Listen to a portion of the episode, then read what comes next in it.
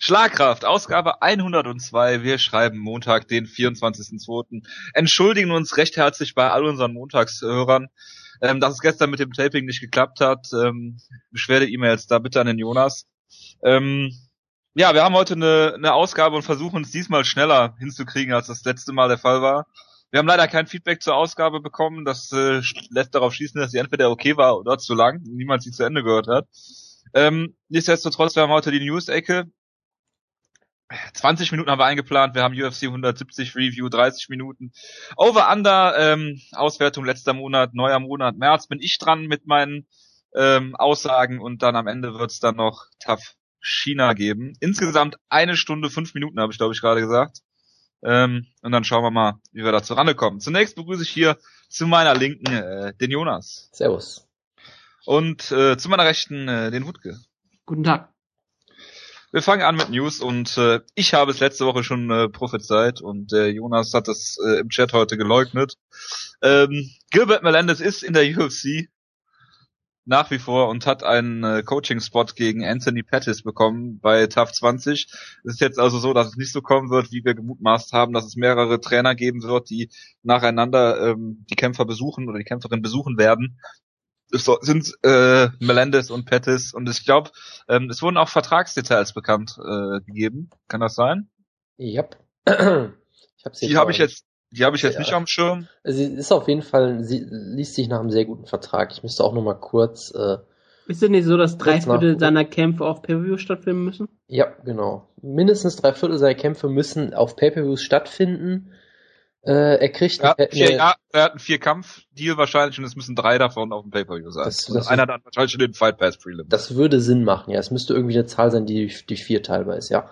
Ähm, er kriegt einen, ja, Pay einen Pay-Per-View-Bonus, der scheinbar auch äh, bei einer ab einer geringeren Buy-Rate-Zahl äh, einspringt. Also normalerweise sagst du vielleicht, du kriegst einen Dollar pro Pay-Per-View ab 500.000 Pay-Per-Views oder irgendwie sowas ist ja normalerweise so ein bisschen die Regel. Ich weiß nicht, was die konkrete Zahl ist jetzt, aber bei ihm ist sie scheinbar noch ein bisschen niedriger. Das heißt, selbst wenn er jetzt äh, ein Pay-Per-View-Headline, der nur 300.000 Buys zieht, würde er immer noch ähm, vermutlich deutlich mehr dafür kriegen als manch anderer. Ähm, Muss er denn auch Headline? Nee, ne? Nein, der kriegt, also ich guck gerade mal, hier steht in der News, die ich gerade bei MMA Fighting sehe, steht, es ist egal, wo er auf dem Pay-Per-View kämpft. Ich würde vermuten, dass er schon auf der Main-Card kämpfen müsste, weil sonst macht es keinen Sinn. Ja. Aber er muss nicht im Main-Event kämpfen, um Pay-Per-View-Points zu kriegen. Das ist schon ziemlich dekadiert. Wie viel Geld steht da jetzt, glaube ich, nicht dabei, aber das kann man sich ja, denke ich mal, denken. Das wird äh, sechsstellig sein, würde ich mal tippen. Ist das denn clever, dass die UFC das jetzt so macht, ihn doch zu verpflichten, ihn einen riesen Vertrag zu geben, nachdem sie sich zuerst nicht erpressbar gemacht haben? Dana White zumindest?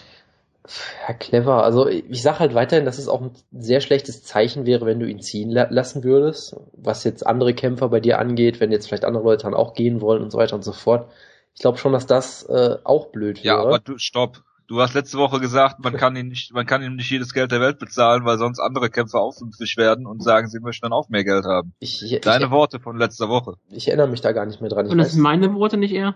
Ich weiß, ich meine nämlich auch, weil ich habe letzte okay. Woche, glaube ich, als einziger gesagt, dass er auf jeden Fall bei der UFC bleiben wird, weil ich, ich, ich also ich habe es, glaube ich, so ja. ungefähr gecallt, dass sie äh, ihn nicht gehen lassen werden. Ich fand ja auch relativ, dass bei der UFC bleiben würde. Ich habe nur gesagt, er kann nicht diesen riesen Vertrag haben, ähm, den er bei Strikeforce hat, aber scheinbar kriegt er trotzdem einen riesen Vertrag und vielleicht sogar noch einen besseren. Ich glaube, der ist noch größer, oder? Wenn sie, wie sich das liest. Also es könnte, es könnte natürlich sein, dass er weniger, äh, sag ich mal, festes Geld kriegt und dann irgendwie durch die Pay-Per-View-Beteiligung sie das rausholen wollen. Das könnte natürlich Bist wieder so 15.000 wie Nick Diaz, äh, Nate, Nate Diaz. Das glaube ich nicht, nein. Aber, genau. Das, das, das ist wäre ein Vertrag, den Nate Diaz hat. Ach, herrlich, ja. Das wäre auch ja. großartig, ja. ja. Nee, nee, also ich habe es, wie gesagt, mir schon so ein bisschen erwartet, weil ich dachte, die können keinen Top-5-Kämpfer einfach ziehen lassen. Ähm, ich finde es interessant. Pitch. Ja, aber den haben sie, ja, den haben sie von sich aus gefeuert, weißt du, was ich meine? Weil sie ihn nicht mehr haben wollten. Bei Melendez ist es ja schon ein bisschen was anderes. Wenn jetzt ein Top-5-Kämpfer sagt, nee, ich gehe lieber woanders hin, dann sieht das halt so ein bisschen blöd aus. Ich glaube nicht, dass sie Fitch einen Vertrag gegeben hätten, mit dem er zufrieden gewesen wäre, wenn sein Vertrag ausgelaufen wäre. Das kann natürlich auch sein, aber wie gesagt, die Situation ist da, glaube ich, schon ein bisschen anders. Ähm, ich habe irgendwie viele Meinungen dazu. Also ich finde es erstens irgendwie ein bisschen blöd, dass es jetzt doch generell sagt. viele Meinungen. Ja, das stimmt, aber ich finde Und du hast nur noch bestimmt acht Minuten Zeit. Nein, wir sind bei 16,5 Minuten. Also, also wenn ich mal den, den Übergang so ein bisschen schaffen will. Ich finde es erstens Take ein bisschen, ein bisschen blöd, dass es bei Ultimate Fighter 20 wieder normale Coaches geben wird. Ich hatte ja, wie gesagt, echt drauf gehofft, dass sie einfach die, die Kämpferinnen komplett in den Mittelpunkt stellen. Das finde ich so ein bisschen schade. Man ähm, kann freundlich im Mittelpunkt stellen, das ist die UFC. Ja, das, äh, Ronda Rousey ist auch der größte Star aller Zeiten. Das, äh, Selbstverständlich, aber nur weil es ein Mann ist sagt.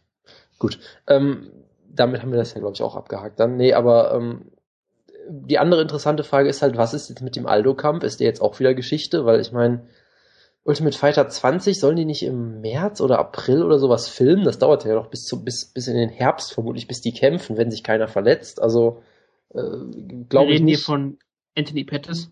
Ja, eben. Ja, aber das ist ja gerade gerade deswegen macht man das ja, glaube ich, damit man Pettis immer noch ähm, so ein bisschen äh, Airtime geben kann. Das kann natürlich sehr gut sein, ja. Er sich von seiner Verletzung erholt und trotzdem immer noch so ein bisschen Präsenz zeigt im Fernsehen. Zumindest. Ja, aber es ist Ultimate Fighter und niemand guckt das mehr.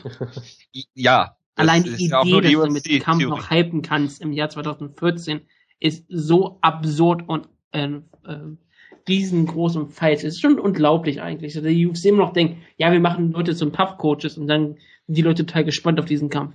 Hat bisher eigentlich nie geklappt. Klar, Rampage gegen Evans, 800.000. Klar, und Take in Rousey, das, hat ja, das waren ja auch nur die Millionen. Deswegen. nee, also, das hatte mehr Pay-Per-View-Käufer als Zuschauer. Also fünf Minuten sind schon rum. Die eine Sache, die ich damit halt sagen wollte, ist, äh, wenn es den Kampf jetzt gibt irgendwann im Herbst, dann glaube ich halt nicht, dass es einen Kampf gegen Aldo überhaupt noch dieses Jahr gibt, was halt schon ein bisschen schade ist. Da, ich hoffe, Aldo wartet dann so lange. genau. Ich, ich rechne aktuell irgendwie eh damit, dass der Kampf nie stattfinden wird, aber nun gut. Oder irgendwann am Karriereende im Light Heavyweight. Ähm, UFC will Uniformen einführen, also Uni äh, im Sinne von gleichartiger Kleidung, die ähm, die Kämpfer dann anziehen. Das sollten wir unbedingt nicht bei der Frauendivision nicht mal einführen. Ach Gott, jetzt haben wir das auch wieder. Aber da kommen wir später zu sprechen, ja? Wir kommen, ja, selbstverständlich. Ich habe noch hunderte Fragen an dich, was Frauen angeht. Oh Gott. Ähm, was bitte? oh je, oh je. Ja, ähm, es soll so sein, dass es gewisse Werbeflächen dann gibt, die auf dieser Kleidung dann entweder von der UFC bestimmt werden an Sponsoren, ob es Töpfe geben soll, wo nach einem gewissen Schlüssel ähm, die Kämpfer bezahlt werden sollen, wie auch immer. Ähm, nichtsdestotrotz, ähm, ich glaube, Felice Herrick war es, die sich schon darüber beschwert hat, obwohl sie noch nie einen UFC-Kampf hatte, was natürlich das Standing in der Company natürlich unglaublich nach oben äh, äh, bringt für, für jemanden, der noch nie gekämpft hat und sich dann da schon drüber beschwert. Habt ihr eine Meinung dazu? Das soll den Sport auch professioneller wirken lassen. Ne? Wenn man nur so hört, klingt es ja natürlich eigentlich wunderbar, so alle Kämpfer ungefähr die gleiche Möglichkeit haben, Geld zu verdienen, dass die Leute sich nicht um Sponsoren hauen müssen und wissen, sie fallen nicht komplett auf Null, sondern sie haben immer einen bestimmten Geldbetrag, den sie bekommen, plus sie könnten vielleicht noch was anderes ähm, dazu bekommen, wenn sie halt wie noch auf die Fläche was noch andere, andere Sponsoren hinzusetzen ähm, können, ist natürlich schon eine Sache es kann natürlich auch dafür sorgen, dass andere Sponsoren nie wieder zugelassen werden oder dass andere Sponsoren sagen, ich möchte nicht unter der UFC sein oder unter diesen anderen Sponsoren, mit dem wir vielleicht keine gute Beziehung haben. Wir möchten uns andersweitig äh, platzieren. Das geht es auf diesen Uniformen nicht mit dir. Und dann verlieren vielleicht auch Kämpfer-Sponsoren. Da denke ich zum Beispiel, ich weiß gar nicht, wie das ist mit, mit Demetrius Johnson, der halt so seinen Xbox-Vertrag da hat. Ob der, wenn er irgendeine UFC-Idee hat und UFC hat vielleicht irgendwann mal einen Deal mit PlayStation, was macht er dann? Du als Beispiel. Genau. Die UFC hat ja auch bei Burger King und Anderson Silver, glaube ich, dazwischen gefunkt. Ähm, Nike und John Jones. Genau. Also es gibt da einiges, äh, ist da ist auch einiges im Argen. Und die Sponsoren müssen ja erstmal eine, eine Tax, also die UFC nennt es zumindest Tax, also eine Steuer, an die UFC zahlen, damit sie überhaupt in deren Programm erscheinen dürfen. Und da reden wir erstmal von den ganzen Großsponsoren, die das alles bestimmt noch bezahlen können für gute Leute. Aber bist du ein, ein normaler Kämpfer auf der Undercard, der vielleicht wirklich nur lokale Sponsoren hat, ob die sich das immer dann groß leisten können, ist eine andere Frage. Und ob die dann wirklich auch erlaubt werden, weil wenn große Firmen dann sagen, äh, das sind vielleicht eine kleinere Konkurrenz für uns, die kommen nicht auf die Uniformen, ja, aber die wir hier bezahlen. Auto, ich, ich, ich nenne dir mal ein Beispiel, Autohersteller. Du wirst keinen Autohersteller da haben, solange irgendwie ähm, Dodge beworben wird in der UFC, wirst du keinen anderen haben, der da wirbt. Genauso wie mit Bud Light. Miller äh, sponsert, glaube ich, ähm, Bellator. Ne? Du wirst auch keinen anderen Bierhersteller haben, der dann parallel das sponsort. Ganz Oder einfach. natürlich ein Motorradhersteller wegen Harley Davidson. Genau, Harley Davidson, ja. So ist das einfach. Also ich, ich sehe das sehr, Ein sehr skeptisch. Energy Drink, weil sie vielleicht immer noch Science haben. Genau. Also da, da muss man mal abwarten. Ich bin mal gespannt, was das wird. Es könnte natürlich durchaus Vorteile haben für die ähm, unterklassigen Kämpfer. Ich sag mal, wenn du auf dem Fight Pass kämpfst, zweimal hintereinander, ähm, im Internet, wo du nicht weißt, oder zumindest nicht publik wird, wie viele Leute das überhaupt sehen, wirst du als Sponsor dreimal überlegen, ob du jemanden überhaupt das sponsorst. Von daher bleibt abzuwarten. Äh, Und- und, der Jonas und hat gerade- dazu bestimmt auch viele Meinungen. Nee, Ganz kurz, ich, darf ich, noch eins kurz ja, sagen? bitte. Dann, dann bin ich ruhig. Gerade wie es mit Klamottenfirmen ist, weil jemand muss die ja herstellen und bestimmt viele Klamottenfirmen, die ja MA-Klamotten machen, sowas wie jetzt Bad Boy oder Tap Out. Affliction. Affliction, genau, oder auch hier äh, Clinch Gear, die werden natürlich dann ähm, sehr viele Probleme haben, weil die können ja dann überhaupt keine Werbung machen, wenn der zum Beispiel Ja. Under Armour jetzt die Uniform herstellt, die wird garantiert nicht erlauben, dass ein anderer ähm, T-Shirt-Hersteller da eine Werbung drauf macht. Ja, ähm, ich fasse mich mal ganz kurz. Ähm, ich sag einfach, ich weiß darüber zu wenig aktuell, äh, um da überhaupt was groß zu sagen zu können. Ich meine, Dana White hat ja, glaube ich, auch viele Sachen versucht schon zu dementieren und gesagt, nee, es ist gar nicht so. Von daher keine Ahnung. Ähm, ein bisschen einheitlicher Look wäre sicherlich nicht ganz verkehrt. Bei manchen Ja, dass man keine Sachen Badeshorts mit äh, Preisschildern tragen sollte, ist uns auch Ja, ach, verdammt, hast du mir meinen Cody McKenzie-Witz kaputt gemacht. So, jetzt äh, rede ich Jeder mehr. sollte diese Hosen tragen. Genau, jetzt, äh, jetzt tre trete ich in Boykott und sag in der Newsecke nichts mehr. So. Tut mir sehr leid für dich, Du solltest ein Draw ist auch geben, nicht das- guckt, ob das Preisschnur dran ist. Wenn das Preisschnur dran ist, gewinnt man den Kampf bei einem Draw. Ja, apropos Draw. Nick Diaz hält sich für den größten UFC-Draw, hat er gesagt. So, ähm, ich habe ein paar Kampfeinkündigungen zu machen. Da muss man jetzt, glaube ich, nicht großartig drüber reden. Ähm, ich habe mir mal die, die prägnantesten rausgesucht. George Roop kämpft gegen Dustin Kimura. Manny Gamburian gegen Nick Lance. Ähm, Brad Pickett hat Also einen neuen Gegner. Bitte? äh, George Root gegen Dustin Kummer dann prägnantester Kampf ist, dann macht mir das wirklich Sorgen. Es ist nicht nach Prägnanz äh, Achso, geordnet. Ne? Ich hatte nur da ein, zwei Sachen im Hinterkopf. Aber ähm, machen wir mal weiter. Ähm, Brad Pickett hat einen neuen Gegner und zwar Neil Seary. Das ist ein Ire, der sein UFC-Debüt geben wird. Ähm, Ed Herman kämpft gegen Rafael Natal. Das habe ich eigentlich nur für Wanderlei Silva hier mit aufgenommen. Und ähm, die UFC hat einen gewissen Steve Bossy verpflichtet oder Boss oder wie auch immer er heißen mag. Er ist ein ehemaliger Hockeyspieler und der kämpft gegen Ryan Jimmo. So. Ähm, Anderson Silva hat wieder ein neues Bild gepostet oder ein Video. Ich weiß es gar nicht. Er grappelt wieder. Ja. Ja. Ähm, Rory McDonald hat sich beim Avocado-Schälen letzte Woche in die Hand gestochen. Da gibt's auch sehr interessante Fotos, die er bei Twitter gepostet hat. Ähm, aber zum Kampf kommen wir gleich noch. Ich wollte jetzt nur mal in der News-Ecke erwähnen, damit ich es nachher nicht vergesse. Steve Mocco, Jonas, Genau, von Team Schlagkraft. Genau, von Team Schlagkraft natürlich, Er hat gekämpft und wir haben gar nicht drüber geredet. er hat bei World Frage Series, sollen wir, sollen wir jetzt drüber reden? also man kann vielleicht ganz kurz sagen, er hat bei World Series of Fighting Canada gekämpft, was auch keiner kennt und glaube ich auch nirgendwo ausgestrahlt wird. Äh, Die ja sogar einen kanadischen Welterweight Champion jetzt, glaube ich, haben. Ja, die haben ja lokale Champions, das ist richtig, genau. Genau. Ich wusste, gar nicht, ich wusste nicht, dass eine Show stattfindet. Ja, ich auch nicht. Es ist vollkommen absurd. Es hat niemand Es gab, drüber hallo, es geredet. gab in den Prelims Tim Hake gegen den Vater von Jordan Bean. Großartig. Warte, er hat verloren? Tim Hake hat gewonnen, ja? Ich, ich meine Steve Mocco. Ja, Steve Mocco hat verloren, natürlich. Ja, Ja. wo soll ich das wissen? Ja, wir haben Wenn du den Chat drauf, lesen würdest, dann würdest du das lesen können. Wenn ich Also- was lesen würde? den Chat. Und dann Facebook-Chat. Ich habe Also. extra Benachrichtigungen ausgestellt, damit ich damit nicht mehr genervt werde. Es ist gut zu wissen, dass das immer on air rauskommt, solche Sachen. Ja, genau. Nein, also ganz kurz zu fassen, er hat per Decision verloren. Ähm, es gab auch Leute, die gesagt haben, dass er da vielleicht so ein bisschen gescrewt wurde, weil er angeblich die ersten beiden Runden gewonnen hat und dann sehr müde wurde. Also hätte er vielleicht auch 29, 28 gewinnen sollen, man weiß es nicht. Ich werde mir den Kampf jetzt auch nicht mehr angucken. Ich weiß auch gar nicht, ob der irgendwo ausgestrahlt wurde. Aber es ist auf jeden Fall ein, ein Rückschlag für. Team Schlagkraft und äh, ja, das wollten wir nur kurz anmerken. Ein Rückschlag für Team Schlagkraft. Wir hätten also doch Sean Jordan nominieren sollen. Das, äh, Ja. wissen, das wissen wir erst in der Woche, ob das besser gewesen wäre. Aber, aber Steve Mocco ist doch der äh, Erzfeind von Cole Conrad. Ist er was? Ja. Hatte eine warum habe ich ihn dann nominiert? Warum habe ich das erlaubt, dass sowas passiert? Tja, das äh, weiß ich nicht. hast du uns mal wieder nicht zugehört, glaube ich. Mal wieder, steht bestimmt auch im Chat. Ähm, machen wir mal weiter im Text. Ich guck mal eben auf die Zeit. Es sind noch sieben Minuten. Oh. Aber, äh, es gibt aber gar nicht mehr so viele News, deswegen sind wir eigentlich gut hingekommen. Dan Hardy kommentiert jetzt bei Fight Pass die europäischen Events mit irgendjemand anders zusammen, den ich nicht kenne. Ja, noch ein, Grund, das, Jonas? noch ein Grund, sich das unbedingt zu kaufen ab 1. März. Aber Jojo, gibt es Fight Pass denn überhaupt in Deutschland, um mal diese tolle Überleitung zu machen? Ich hoffe, dass Terry Etten kommentiert, aber egal. Oh Gott, ja. Es gibt doch nichts über so einen schönen Liverpool-Kommentator.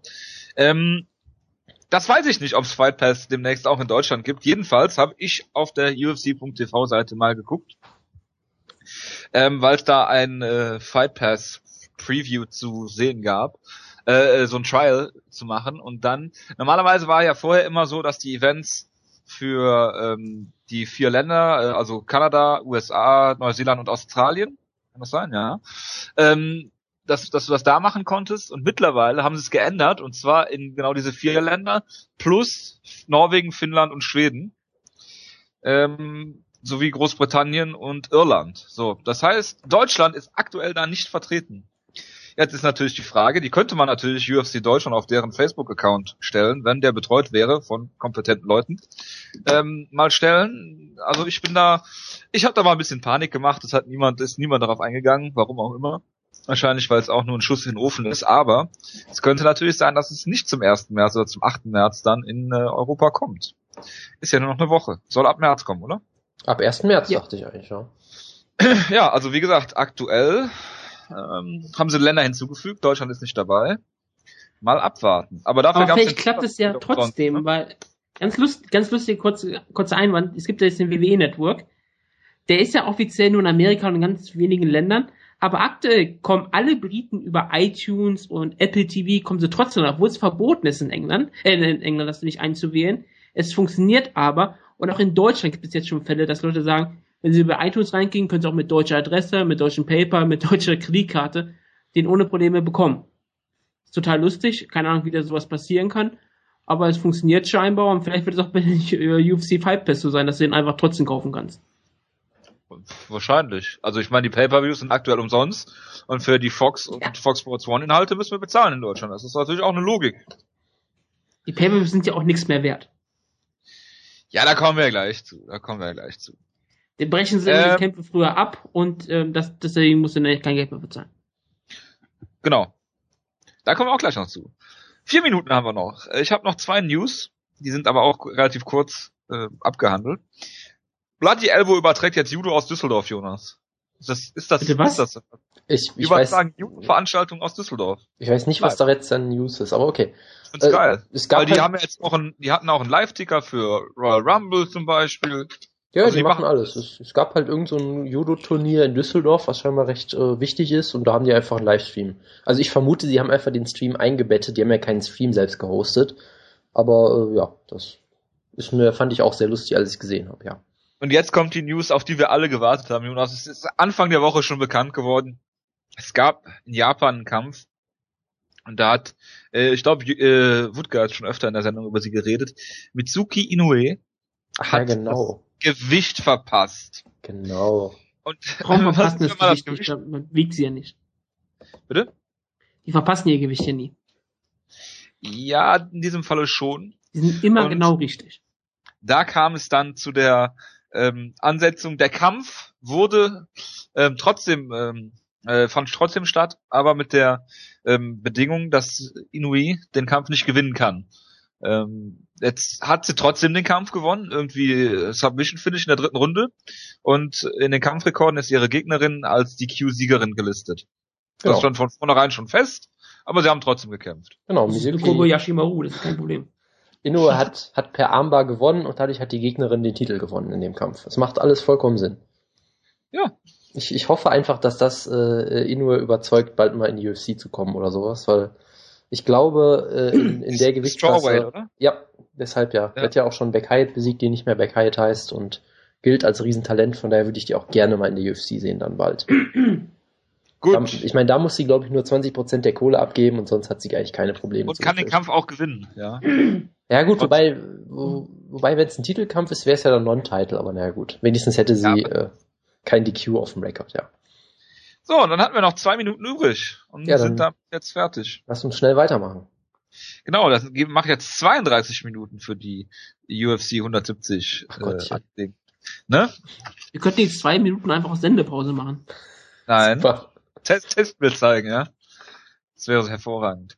Den UFC Referenzton. 170. UFC 170 war am Samstag und ähm, ich fange mit Zahlen an. Der Strigger hat mich gestern schon mit Zahlen bombardiert, deswegen fange ich jetzt auch mal mit Zahlen an.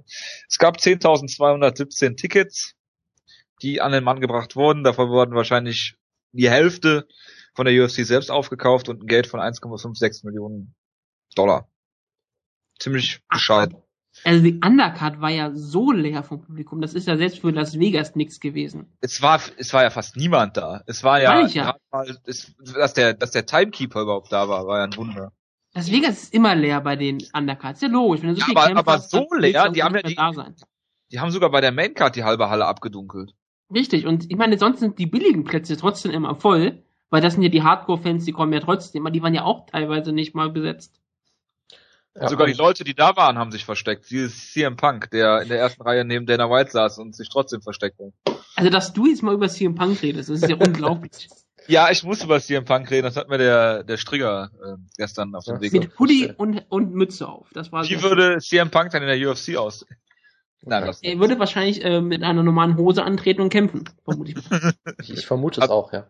Ja. Nee, aber äh, was man noch dazu sagen muss, die Ticketpreise wurden ja auch ziemlich gesenkt, wenn ich das richtig verstanden habe. Die waren von vornherein schon die günstigsten in Vegas seit zwei Jahren Genau. Und wurden dann nochmal gesenkt. Und die UFC hat, ich weiß, irgendjemand bei Twitter hat letzte Woche gepostet, dass die halbe Arena noch leer ist. Und dass die UFC jetzt auch schon anfängt, Tickets zu selbst zu kaufen und dann zu verteilen. Also Es gibt ja manchmal so diese Theorie, dass Ticketpreise senken das Schlimmste ist, was du machen kannst, weil dann wirkt es so, als wäre die Show egal. Und dann ist nichts mehr Besonderes, die Tickets zu kaufen, aber es hat ja, deshalb hat, könnte das sogar einen negativen Effekt ausgelöst haben, keinen positiven, aber ich bin ja, ich weiß ja nicht, ich kenne mich damit jetzt nicht so gut aus. Nee, aber du musst, was du einfach mal machen musst, ist Dana White darauf ansprechen. Da bin ich mal gespannt, was er dann sagt. Ich Ich nicht. glaube, ich werde von der Pressekonferenz geworfen, wenn ich das tun würde. Wahrscheinlich, ja. Aber du gehörst ja nicht zur MMA-Presse. Ja, wenn ich, wenn ich mit Moonsault.de dann das ma- klar mache, dann kann ich auch zur Pressekonferenz gehen. Gut. Genau, Oder UFC schon in. Deutschland, wo Dana White eh nicht da sein wird. Wir haben, ja noch, wir haben ja noch Ziele. In der Schweigerin. Wir haben auch noch Zeit, um darüber zu reden. So, jetzt sind die zweieinhalb Minuten aufgebraucht. Fangen wir an mit dem Main Event. Und zwar möchte ich erstmal über den Kampf reden und danach über die Stoppage. Ronda Rousey gegen Sarah McMahon. Wer möchte anfangen? Wutke, du als Frauenbeauftragter? Oder du, Ich Jonas? will ja immer nur 30 Sekunden am Stück reden, deshalb würde mich sehr freuen, wenn Jonas anfangen würde. Ach Gott. Ja, also der Kampf, äh, fing eigentlich, finde ich, sehr vielversprechend an. Ich meine, beide sind direkt aufeinander zugerannt, haben relativ wild aufeinander zugestrikt. Äh, Rousey hat immer wieder den Clinch gesucht. Ähm, du hast ein paar Mal gesehen, dass sie versucht hat, so Würfe anzusetzen, was dann nicht geklappt hat. Aber McMahon hat jetzt auch keine Würfe abgewehrt in dem Sinne. Sie hat sich halt positionell ganz gut verteidigt. Ähm, Rogan hat das ja, glaube ich, ganz gut erklärt, dass sie sehr, sehr gerade stand, war es, glaube ich. Hat das ja, glaube ich, so erklärt, dass. Niedrig, ich glaube, er hat einen niedrigen Schwerpunkt, hat er gesagt. Oder so. Also er hat ja irgendwie erklärt, dass Misha Tate äh, immer so stand, dass, dass Ronda mit ihrer Hüfte unter die von Tate gehen konnte und sie deswegen werfen konnte. Und McMahon hat das ganz gut ver äh, verhindert. Und Trotz dadurch. ihrer 10. Und, und trotz ihrer Zehen, die sind ja nur im Bodenkampf äh, relevant.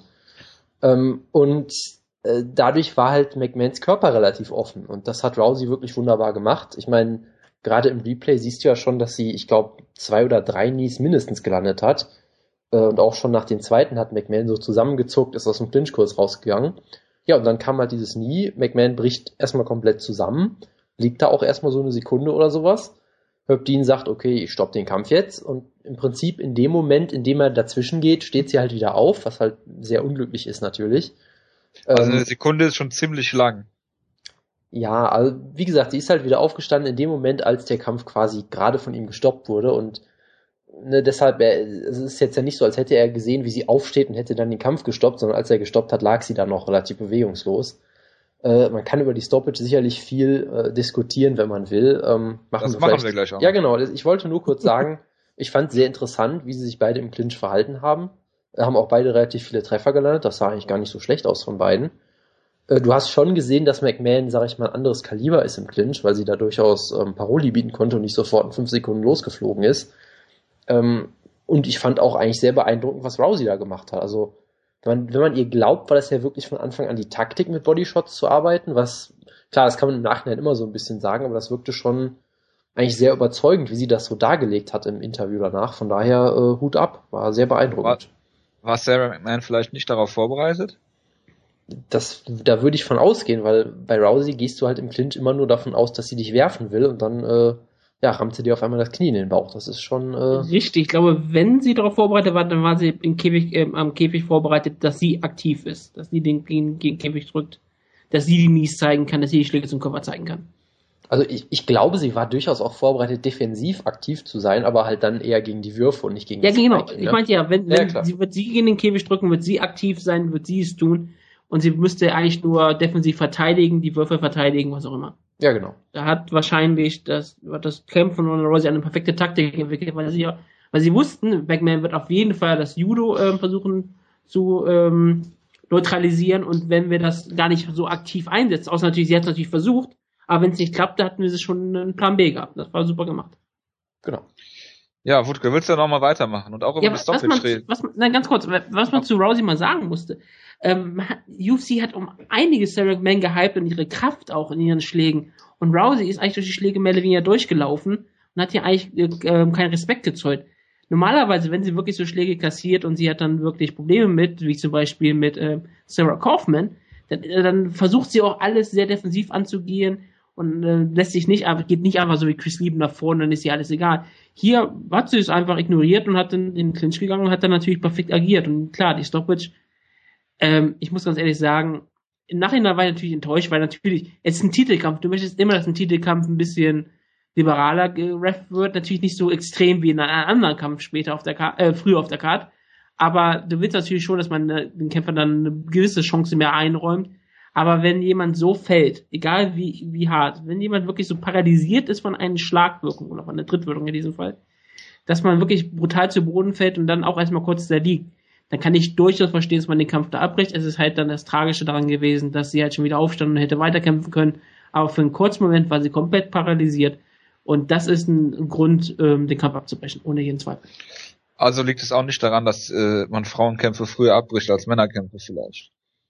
Also Das, hat, das kann man manchmal so drüber nachdenken, aber ich glaube, das war in diesem Fall nicht der Fall. Wenn, wird er Hübdin das früher abgebrochen haben, weil er vorher so versagt hat. Genau, das würde ich auch eher sagen. Ähm, ich würde an der Stelle einfach mal nochmal an den letzten Kampf von Rosie Sexton erinnern, zum Thema früh abbrechen und so. Also, ich weiß es halt nicht. Wie gesagt, ich könnte mir durchaus vorstellen, dass viele Refs auch äh, da noch länger Zeit gegeben hätten, aber ich weiß nicht, ob es wirklich daran liegt, dass sie eine Frau ist. Ich, ich glaube, ich weiß nicht, die Refs sind sowieso total inkonsistent, habe ich das Gefühl, was Stoppages angeht, auch generell. Ne? Das, also das ist ja noch nicht mal so, dass sie jetzt immer, wenn sie jetzt immer genau ähnlich stoppen würden, nur in dem Kampf nicht, dann okay, aber sie machen es ja immer irgendwie anders, habe ich das Gefühl.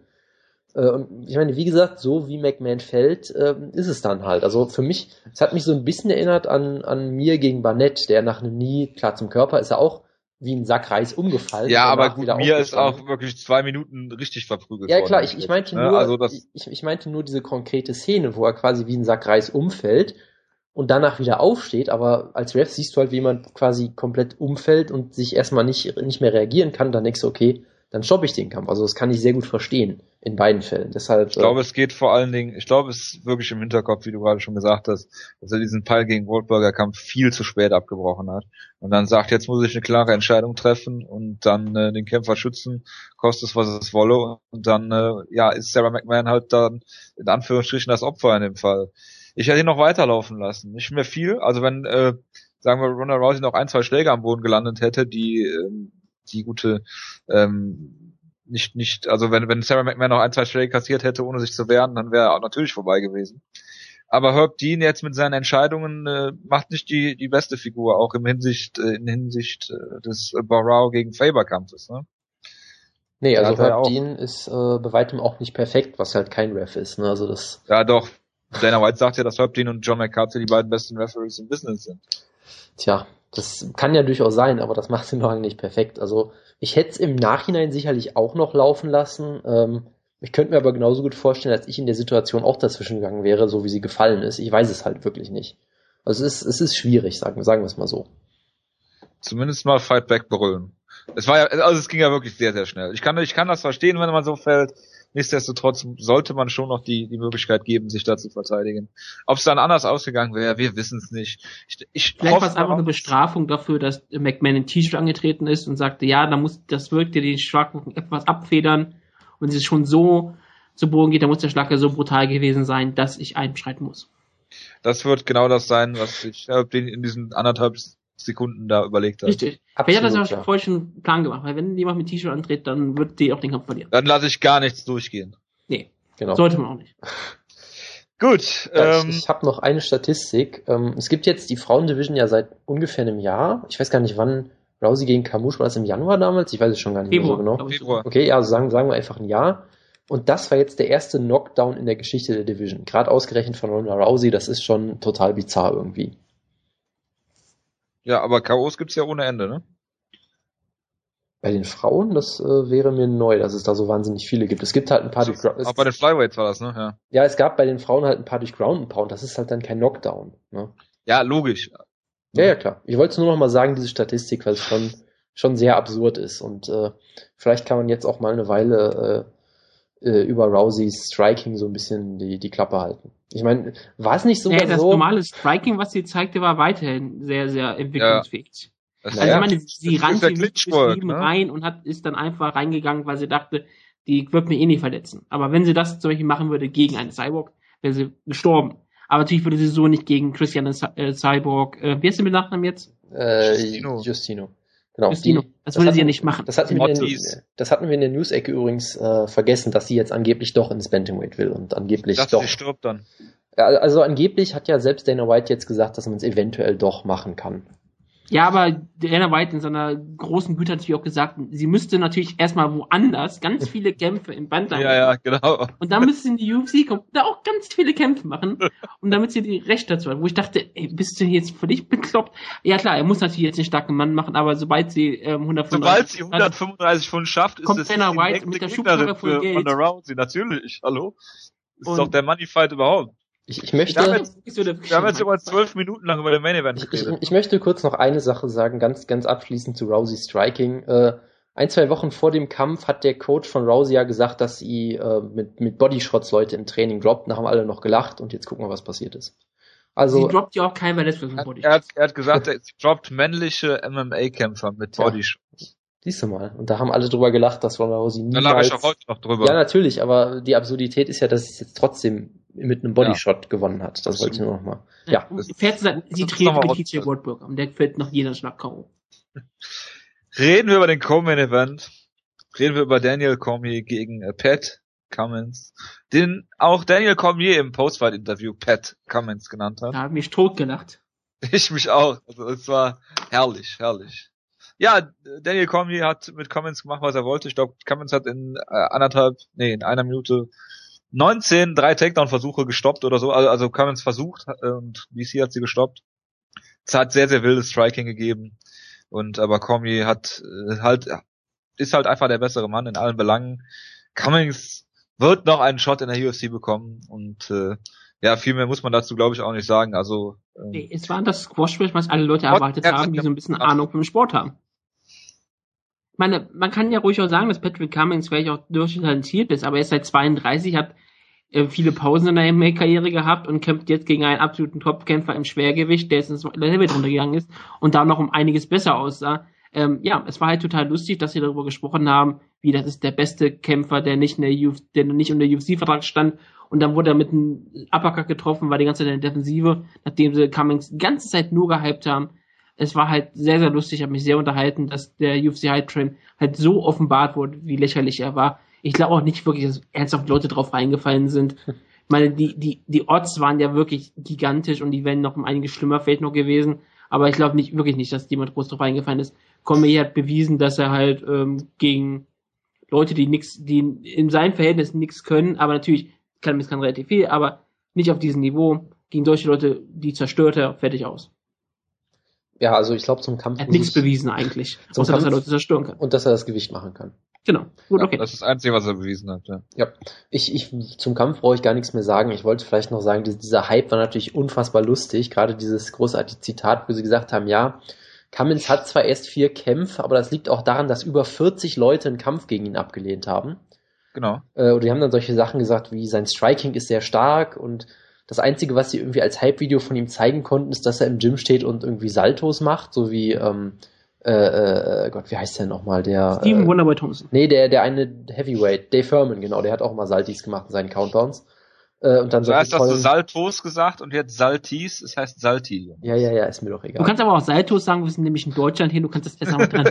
Das ist nicht falsch. Ja, wie auch Wir immer. sind nicht hier in, äh, was ist Western? Italienisch? Seid ihr? Latein? Auf jeden Ich habe Fall. keine Ahnung. Google es. Auf jeden Fall haben sie irgendwie, äh, ja, ja, sie haben auf jeden Fall vergeblich versucht, ihn zu hypen. Es war unfassbar lustig, weil es so furchtbar transparent und schlecht gemacht war. Und ja, ich meine, Komi hat den Kampf dann so äh, äh, umgesetzt, wie er das hätte machen sollen. Ich meine, so hat er wenigstens äh, ein Squash-Match gehabt und eine gute Promo gehalten danach. Also so vielleicht Die so ein Promo war bisschen. gut, außer dass nicht schon Jones ähm, rausgefordert hat. Na, er hat es ja so ein bisschen gemacht. Er hat ja irgendwie sogar gesagt, dass er in den Kampf einspringen würde oder sowas. Aber ja, Er es, ist ja in jeden Kampf wieder einspringen. Ja, klar, also es war zumindest, sag ich mal, ich habe ja so ein bisschen gesagt, dass es so ein Lose-Lose für, für Cormier ist eigentlich fast schon, weil er eigentlich nichts beweisen kann und trotzdem irg immer irgendwas passieren könnte. Aber so hat er vielleicht schon ein bisschen was gewonnen und es war halt, ja, mehr muss man da echt nicht drüber sagen. Ich hoffe, jetzt die Debatte fällt jetzt aus und dann sagt Cormier, ich springe einen Kampf gegen Efe Lafiti. Absolut, ja. Auf Fight Pass. Auf Vipers, natürlich. Damien Meyer gegen Rory McDonald. In der ersten Runde ähm, gab es mehrere Takedown-Versuche von ähm, Damien und äh, der zweite ist, glaube ich, auch durchgekommen, trotz Sprawl. Ähm, so eine Art äh, Ben Askren Takedown fa fast schon.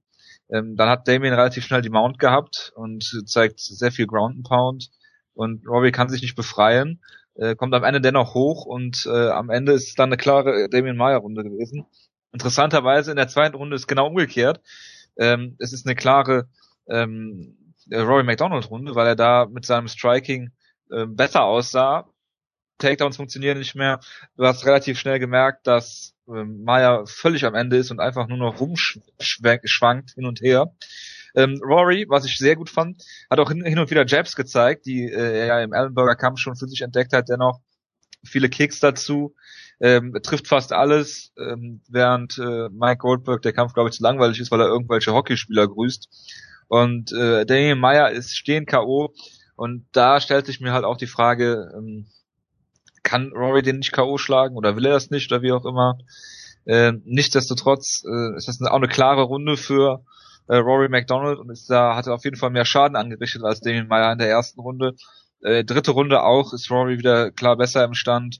Ähm, Damien Meyer schafft dann doch noch einen Takedown. Ich glaube, das war der zweite aus 18. Damit ist Rory wahrscheinlich jetzt der Kämpfer mit der besten Takedown-Defense in ähm, der UFC, möglicherweise, man weiß es nicht.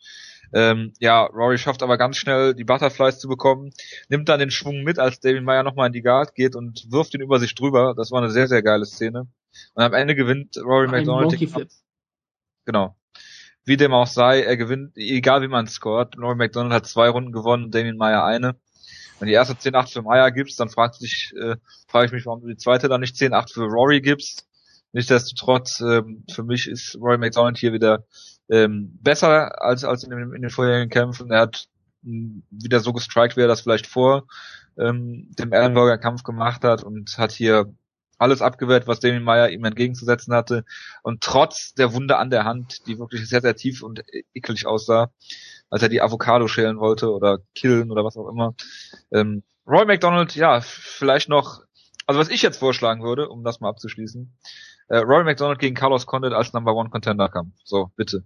Carlos Condit kämpft ja erstmal gegen Woodley, deshalb ist er auch erstmal weg.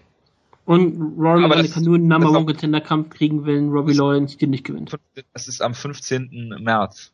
Rory, Mein Geburtstag. Ro Ja, Robbie das Lawler ist- wird nicht gewinnen. So. Entschuldigung. Sagst du? Also, Ja, ich- das. da, da Woodke ja nur seine 30-Sekunden-Regel hat, fange ich einfach mal an. Ähm, ich fand Runde 1 eigentlich sehr faszinierend, wie Maya wirklich fast sofort den Takedown schafft. Ich habe ja auch schon so gesagt, die Takedown-Defense von Rory macht mir immer so ein bisschen Sorgen. Und dann on top ist Maya natürlich absolut großartig. Ähm, aber wo er noch sagen muss, im ganzen Kampf, Rorys äh, Guard hat mir auch durchaus gefallen. Er hat ja immer wieder die Butterfly Guard gesucht, hat versucht, ihn da zu sweepen, hat es in Runde 3 ja auch geschafft. Äh, hat auch in der Mount, sag ich mal, wenig anbrennen lassen. Da gab es jetzt nie die Gefahr eines Finishes, was ja auch schon durchaus beeindruckend ist gegen Maya. Äh, Maya hat mich hier mit seinem Ground and Pound dafür ein bisschen beeindruckt. Das war gar nicht so schlecht. Dann hat Maya für mich sogar in Runde 1 die besten Strikes gelandet im Stand, wo er ihn auch einmal gut erwischt hat. Also die erste Runde war irgendwie überhaupt nicht so gut für Rory. Und dann in der zweiten war Maya irgendwie komplett fertig mit der Welt, wurde irgendwie durch das Oktagon geprügelt, wurde mehrmals fast ausgenockt, einmal mit einem Bodyshot schwer getroffen, mit, mit Strikes, mit einem X-Kick. Also da hat Rory wirklich alles ausgepackt, außer halt das Finish, was er sicherlich auch hätte, sicherlich auch hätte machen können. Also ich weiß nicht, Maya lief da rum, als wäre er unter Wasser und würde irgendwie von selbst umfallen jede Sekunde. Und Rory hat halt so ein bisschen wie gegen BJ Penn hatte ich das Gefühl, wo du auch denkst, okay, er könnte vermutlich finishen, aber er hält sich vielleicht noch ein bisschen zurück. Hat das aber, wie gesagt, wunderbar im Striking dann gemacht mit seinen Jabs, äh, Kombinationen mit, mit, mit dem Boxen, unorthodoxe Kicks, geht immer zum Körper und zum Kopf. Also eigentlich war das traumhaft, was er da gemacht hat, bis auf das fehlende Finish halt. Und dann in Runde 3 war es ja eigentlich genau das gleiche, aber Maya hat ihn dann einmal am Käfig gestellt, hat sofort einen Takedown geschafft. Und wenn Rory diesen Sweep nicht schafft, hätte er vermutlich die Decision verloren. Was äh, dann doch dir so ein bisschen zu denken gibt für mich, weil das sollte eigentlich nach so einer zweiten Runde nicht mehr passieren, dass Maya überhaupt nochmal in den Kampf zurückkommt kommt eigentlich. Aber hey, er hat diesen wunderbaren Sweep geschafft, diese schöne Monkey-Flip-Sequenz. Ähm, und hat damit einen Top Ten Gegner auf jeden Fall überzeugend besiegt und größtenteils auch deklassiert ähm, und sicherlich eine sehr beeindruckende Leistung. Wie gesagt, für mich bleiben halt immer noch so ein bisschen so ein paar kleine Fragezeichen, wo ich immer ja, noch sag, du hast immer Fragezeichen. ja, bei Royal McDonald habe ich sie halt auch immer, wo ich sage, okay. Ja, ist er bei der Gestapo oder nicht? das, das wollte ich jetzt gar nicht fragen, aber ja, von ich mir aus. Glaub, das, ja. Von, von, mir aus können wir auch, auch da noch drüber diskutieren. Nee, aber wie gesagt, dass er halt wieder das Finish nicht schafft, gegen BJ Penn hätte er es eigentlich auch schon schaffen müssen, auch wenn BJ natürlich unfassbar schwer zu finishen ist. Ähm, hält da im Stand manchmal so ein bisschen zurück. Das Ganze gegen Lawler war ja auch so ein bisschen gehemmt, gegen Ellenberger auch schon so ein bisschen. Ich weiß nicht, ob ihn das, ob das nicht, äh, ob das immer gut geht. Also ich meine, gegen Lawler ist es ja nicht gut gegangen, da haben wir es ja schon mal gesehen, was glaube ich auch ein durchaus gewinnbarer Kampf für ihn gewesen war. Und ja, wie gesagt, die Takedown-Defense ist sicherlich richtig gut, aber immer noch nicht absolut übermäßig gut vielleicht. Das ist immer noch so eine kleine Schwäche von ihm. Von daher ist, ist es halt immer noch so ein Grund, warum ich gegen die absoluten Top-Leute weiter nicht auf Rory tippen würde, aber unterm Strich war es natürlich eine wunderbare Leistung von ihm. Ja, aber Jonas, Carlos Condit hat auch keine Takedown-Defense. Ja, ich tippe auch gegen die Top-Leute. Immer gegen Carlos Condit. Ja, zu Recht auch. Ich habe ja auch nicht getippt, dass er Johnny Hendricks besiegt, aus dem Grund so ungefähr. Ja, aber nicht dir. Tyron Woodley. Das weiß ich noch nicht, da habe ich mir noch keine Gedanken drüber Oh, gemacht. oh, oh. Ja. Was war? Ähm, ich fand nur in den Kampf noch wirklich beeindruckend, wie Damien Meyer in der zweiten, zweiten Runde wirklich gestrikt hat, wie ein Prime Chris Lieben, völlig aus der Puste, nur wilde Schwinger. Es ist nur tragisch zu sehen, dass Royal McDonald nicht das Niveau eines Royal Hall hat, um ihn dann zu finishen. Das ist das Einzige, was mir da immer dazu einfällt. Rory McDonald war sonst in, eigentlich, mich wieder ziemlich unterhalten. Es war ein guter Kampf dafür. Und wie gesagt, Rory McDonald hat durchaus Talent. Damien Meyer, ja, der fällt jetzt natürlich richtig ab. Mit Niederlagen Jake Shields und Rory McDonald keine schlimmen Niederlagen, natürlich, das sind Top-Leute. Aber jetzt ist er 36, 37 oder so. Ähm, es wird es sehr, sehr schwer, nochmal nach oben anzugreifen. Wir haben alle gedacht, nachdem man ins Welterweight ging, oh Gott, jetzt zerstört er alles. Es sieht ja richtig aus wie ein wirklicher Weltenzerstörer. Und dann fliegt er gegen Jack Shields, jetzt gegen Roy McDonald, ja. Geht er runter ins Liveway. ist, glaube abgefahren. Es ist kein Choo-Choo mehr auf dem Hype Express von Damien Meyer. Es ist einfach nur noch ein kleines, lockeres Ausrollen. Bei der ARD um drei Uhr nachts. Vielleicht schon sehr jetzt gegen Mike Pyle. Auch wenn er das ist wieder ein schöner Kampf. Ja, die beiden alten ja. Männer untereinander. Genau. Ähm, gute Überleitung von mir. Mike Pyle gegen TJ Waldberger. Klopft dir auf die Schulter. Äh, mach ich. Ja, sehr gut. Äh, in der ersten Runde äh, fand ich sehr geil. Ähm, da hat TJ echt die besseren Schläge gelandet, für mich die klareren Treffer, vor allen Dingen der linke Haken saß da sehr gut. Dann gab es einen sehr schönen Chip-Takedown von Mike Pyle, liegt in der Side-Control, was macht TJ Wattburger? Steht einfach auf. So. Das war für mich Großartig. die erste Runde. Das war perfekt. Wir reden über das tolle Grappling von Mike Pyle, was macht TJ Wattburger? Steht aus der Side-Control auf. Ähm, Aber TJ Wattburger hat absurdes Grappling, das muss man mal dazu sagen. Das, das stimmt, das stimmt. Äh, einiges an Grappling gab es in der zweiten Runde, wo Mike Pyle meist on top war. Ich fand es ein bisschen schade, dass TJ es nicht geschafft hat, ähm, mehr, mehr on top zu sein, aber es ist sehr, sehr aktiv vom Rücken, was, was ja auch immer gut gefällt.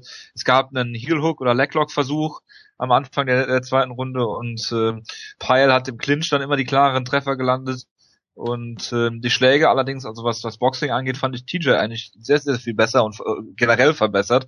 Man sieht es ja im Boxen ja relativ selten, weil er halt immer versucht, primär den Kampf auf den Boden zu kriegen. Ähm, und ist von Amagov, glaube ich, auch im letzten Kampf unglaublich verprügelt worden. Ähm, TJ hat auch unglaublich Glück mit den Refs immer, äh, im Amagov-Kampf schon und jetzt hier auch im Mike Pyle-Kampf. Wurde nicht nur seine Karriere, glaube ich, verkürzt, sondern auch sein Leben zum zweiten Mal innerhalb kürzester Zeit. Ähm, wobei ich auch hier TJ am Anfang besser fand äh, im Stand und Mike Pyle dann kommt. Es gibt einen Guillotine-Choke äh, aus der Mount, äh, nachdem er richtig angeklingelt wurde, wo er dann in der Mount sitzt und äh, keiner weiß, warum TJ Wardberger da überhaupt noch rauskommt aus dieser Guillotine. Dann gab es zwei harte Elbows, die beide aussahen, als hätten sie TJ komplett ausgenockt. Der hat sogar die, ich glaube, er hat die Augen zugehabt in, dem, in, in den beiden Momenten. Und äh, es gab nur so, so Muskelzuckungen oder unterschwelliges Bewegen überhaupt. Ähm, ja, und es, ich glaube, er hat unnötig zehn Schläge zu viel kassiert und das Mike Pyle sah ja sehr, sehr gut aus im, am Ende. Ich fand TJ dennoch, ähm, hat gut Paroli geboten, besser als ich es mir eigentlich vorgestellt hatte und äh, ja, kann sich bei Hoptin bedanken, mal wieder für eine Top-Leistung. Ja, also für Waldberger war es irgendwie echt ein tragischer Kampf, weil du hast es ja schon gesagt, er sah stellenweise sogar richtig gut aus. Ähm, mir sind im Striking vor allem eher die Leg-Kicks bei ihm aufgefallen, die auch ziemlich gut aussahen eigentlich. Also so auf Distanz war er eigentlich deutlich Stimmt, besser. hat Mike Pyle sogar auch im, im äh, Post-Fight-Interview gesagt. Ne, das, das, das habe ich gar nicht mal geguckt. Ähm, ja. Also im Striking auf Distanz sah Waldberger sogar richtig gut aus. Äh, das Problem war halt so ein bisschen bei ihm, er hat keine Takedowns geschafft. Also überhaupt keine Chance gehabt, sie zu kriegen. Er wurde halt immer wieder zu Boden genommen und kontrolliert. Und halt, dann musste er immer in den Clinch gehen und da versuchen, Takedowns zu holen. Und im Clinch hat ihn die Muay Thai Machine halt mal ordentlich auseinandergenommen. Das war halt das Problem so ein bisschen. Also, ich meine, dieses Finish, das war ja schon verdammt gut gemacht, dass er, glaube ich, er hat, glaube ich, mit zwei Elbows im, im Stand, äh, im Clinch angefangen, ihn damit gerockt, ist dann so, so in so ein Knie reingesprungen, als Waldberg einen Takedown machen wollte. Dann kam, wie gesagt, diese Guillotine, dann die äh, sehr, sehr späte Stoppage, um es mal vorsichtig zu sagen.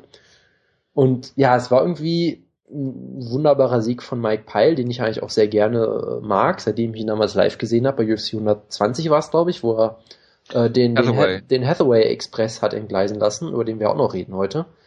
Aber ich mag halt Waldberger auch sehr gerne und das ist schon irgendwie schlimm, dass er immer, ich meine, wenn er verliert, wird er, glaube ich, immer ausgenockt. Also er hat, glaube ich, irgendwie eine, eine Decision-Niederlage oder sowas in der Art und sonst wird er, glaube ich, immer ausgenockt.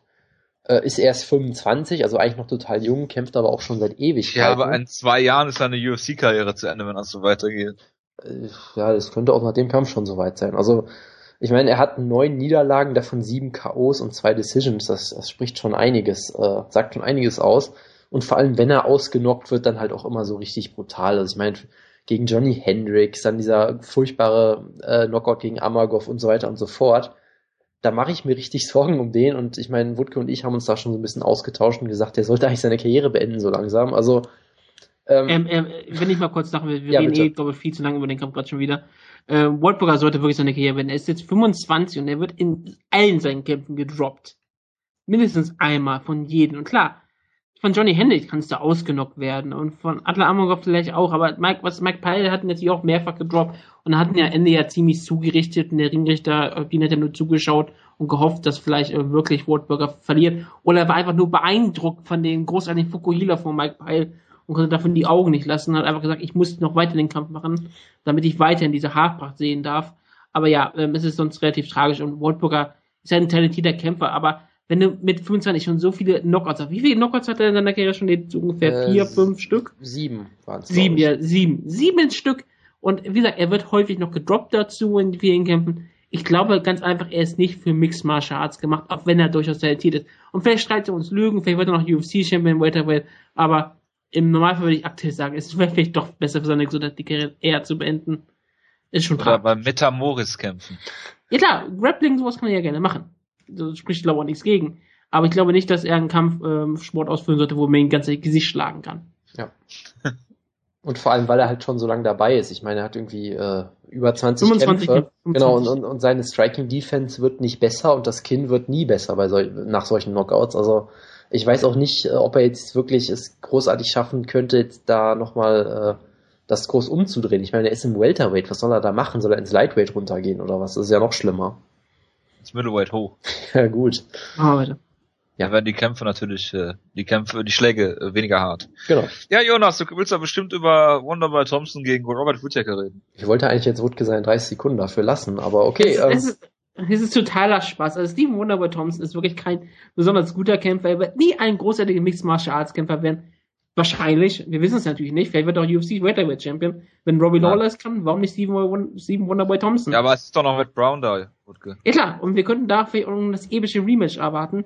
Aber ja, Steven Wonderboy Thompson, ähm, ein unterhaltsamer Striker, nicht mehr, nicht weniger, aber jemand, den auch wirklich so eine Pay-Per-View-Card stellen kannst und sagen kannst, hey, stell den gegen einen anderen Striker, du hast einen lustigen Kampf und nichts nix wird verloren, nichts wird gewonnen, ist einfach nur ein Mixed Martial Arts Kämpfer.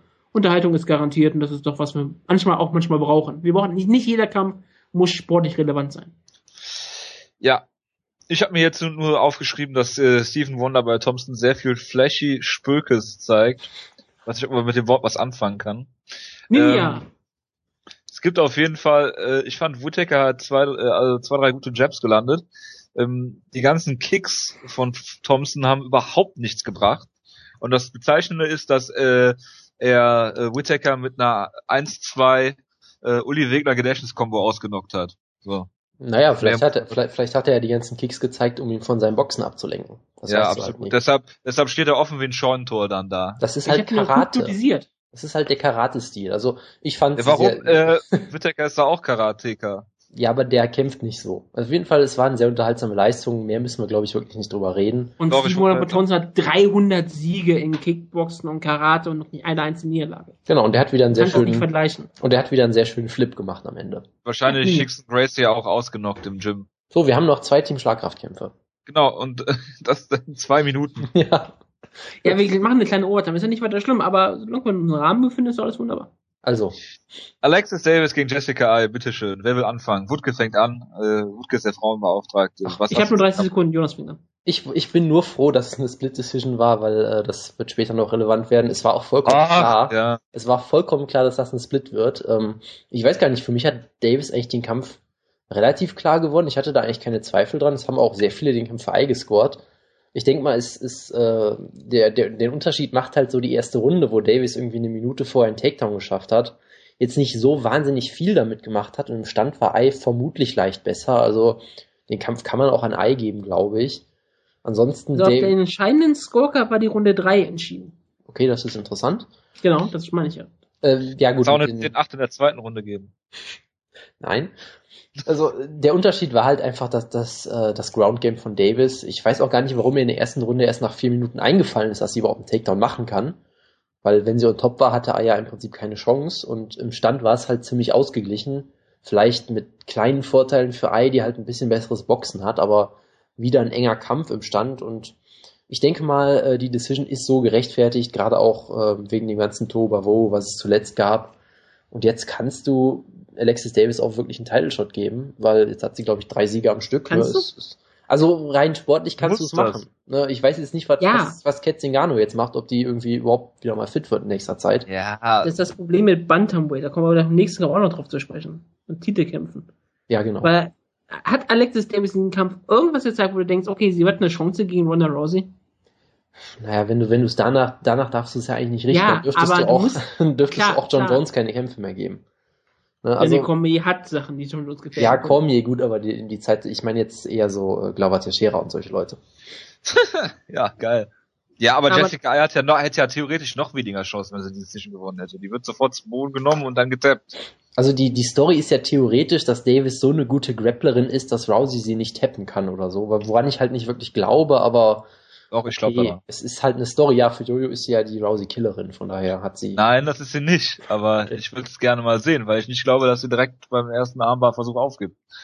Und wenn du Du dir den Kampf so ein bisschen Kopf- verliebt in Alexis Davis, wenn man ganz Nein. ehrlich ist. Nein, bin ich nicht. Ähm, die hat die drei Siege in der UFC, davor hat sie noch ähm, bei Strikeforce, nee, bei Invicta äh, Shayna Baszler besiegt, ähm, Hitomi Akano besiegt, einen unglaublichen äh, Kampf gegen Sarah Kaufman verloren, wo du, äh, der sehr, sehr eng war, ein Slugfest war, dann. Amanda Nunes, die jetzt auftrumpft in der UFC und Julie Ketzi besiegt, ähm, also das ist schon einiges, was da ähm, Alexis Davis auch außerhalb der UFC aus dem Weg geräumt hat. Von daher, ich finde, du musst ihr den Title Shot geben. Ja, sportlich hat sie sich absolut verdient. Da machen Ja. wir gar keinen Zweifel dran. Die Probleme Und sie hat auch besseres Muay Thai als, aber äh, ob sie den trotzdem geben wollen. Und ich glaube auch nicht, dass ähm, Ronda Rousey sie mit äh, im, im Clinch mit ähm, Livershots ausnockt. Das Nee, das ist ja die Sache. Alexis Davis hat bewiesen, dass sie in Slugfest sehr, sehr hart im Nehmen ist und dass sie auch sehr viele ähm, richtige, gegen gute Strikerin sehr gut aussehen kann. Ich meine, Jessica Eye ist eine gute Strikerin und sie hatte ja auch da eine enge Decision jetzt gewonnen. Ich würde den Kampf gerne sehen. Ich weiß nicht, Was ob sie sich besiegen kann. Ich sag aber, sie hat gewisse, ein gewisses Skillset, ähm, was Ronda Rousey so noch nicht begegnet ist und deswegen würde ich es gerne sehen. Also sie hat schon gegen Grapplerin gekämpft, aber nicht so mit diesem Jiu-Jitsu-Hintergrund natürlich, klar. Ja. Das wird natürlich sehr interessant sein. Jetzt hat sie eine Ringerin besiegt, eine Top-Ringerin, eine der besten Ringerinnen, die es vielleicht in der amerikanischen Frauenwrestling je gab, und jetzt kämpft sie gegen eine sehr gute Jiu-Jitsu-Kämpferin. Das ist schon sehr interessant. Mich hat natürlich auch sehr gefreut, dass Sky verloren hat, weil sie hat diesen, hat so einen Tanktop getragen, was sehr, sehr locker war. Es war nicht, es war nicht so anliegend wie die wenigstens, Oh McMahon hatte wenigstens, McMahon hatte wenigstens ihr T-Shirt in der Also Hose. wenn- also wenn- Nicht- Also nicht wenn so Alexis Davis, wenn Alexis Davis Jessica Eye gedroppt hätte, hätte man sofort abbrechen müssen. Ja. Klar, Okay. natürlich. Das Was- ist- wenn- wenn was ich noch kurz erwähnen-. Also, Was- äh, Wutke, Ja. wir, wir können nicht gleichzeitig auf Time, Time Limits pochen und zweitens ständig Kleiderdiskussionen anfangen. Das geht einfach Aber das nicht. Genau. ist doch, ich Wir sind schon zweieinhalb Minuten absurd, drüber. Dieses, dieses, dass man da einfach alles erlauben kann. Wir geben dir da mal Ja, eine aber was Sonderausgabe. machst du Wir sind denn- ja nicht was bei machst Pro du- Wrestling, wo Jake, wo Seth Rollins mit einem Kör Ganzkörperanzug antreten kann, mit Körperpanzerung. Das wäre auch mal ein geiles Gimmick eigentlich. Ich glaube, eine Frau dürfte Gewalt- in der UFC. Wird gewalt, bald wird ja, wird ja die UFC Uniformen einführen, dann wird's Baggy Pants Da und bin ich wirklich Sweatshirts für gespannt, Frauen drauf, was sie geben. da, was sie den Frauen da anziehen werden. Oh Gott. Ja, absolut. Da, da war aber auch eine ausführliche Reportage von dir da, dazu. Sonderausgabe. Was ich noch ganz interessant finde, ist, dass beim Walk in Joe Rogan sagt, dass ähm, Jessica Eye, äh, auf Jessica Eyes Kampfrekord ein No Contest ist, ist, und zwar, weil sie auf eine verbotene Substanz getestet wurde und das auch nur, weil eventuell jemand in ihrer Nähe geraucht hat. Ich habe ich hab nur mitgekommen, dass Goldberg gesagt hat, dass sie seit so und so viel Kämpfen unbesiegt ist. Was natürlich auch das mal sehr ist auch schön. sehr schöne Formulierung. Genau. Ja. Ja, genau. Und der jemand, der in ihrer Nähe geraucht hat, war natürlich sie selber, aber das ist egal. Oder Joe Rogan. Vielleicht war es immer bei Joe Rogan zu Gast. Ich glaube, danach konnte man keinen Kämpfer mehr äh, testen. Äh, sollte man keinen Reden Kämpfer wir- mehr testen. Oder Reden wir mal über den nächsten Contender von Hennenbau, Raphael Assanzau. Ja, Ja. fang doch direkt mal an mit deinen 30 Sekunden. Ich habe den Kampf nicht gesehen. Sehr gut.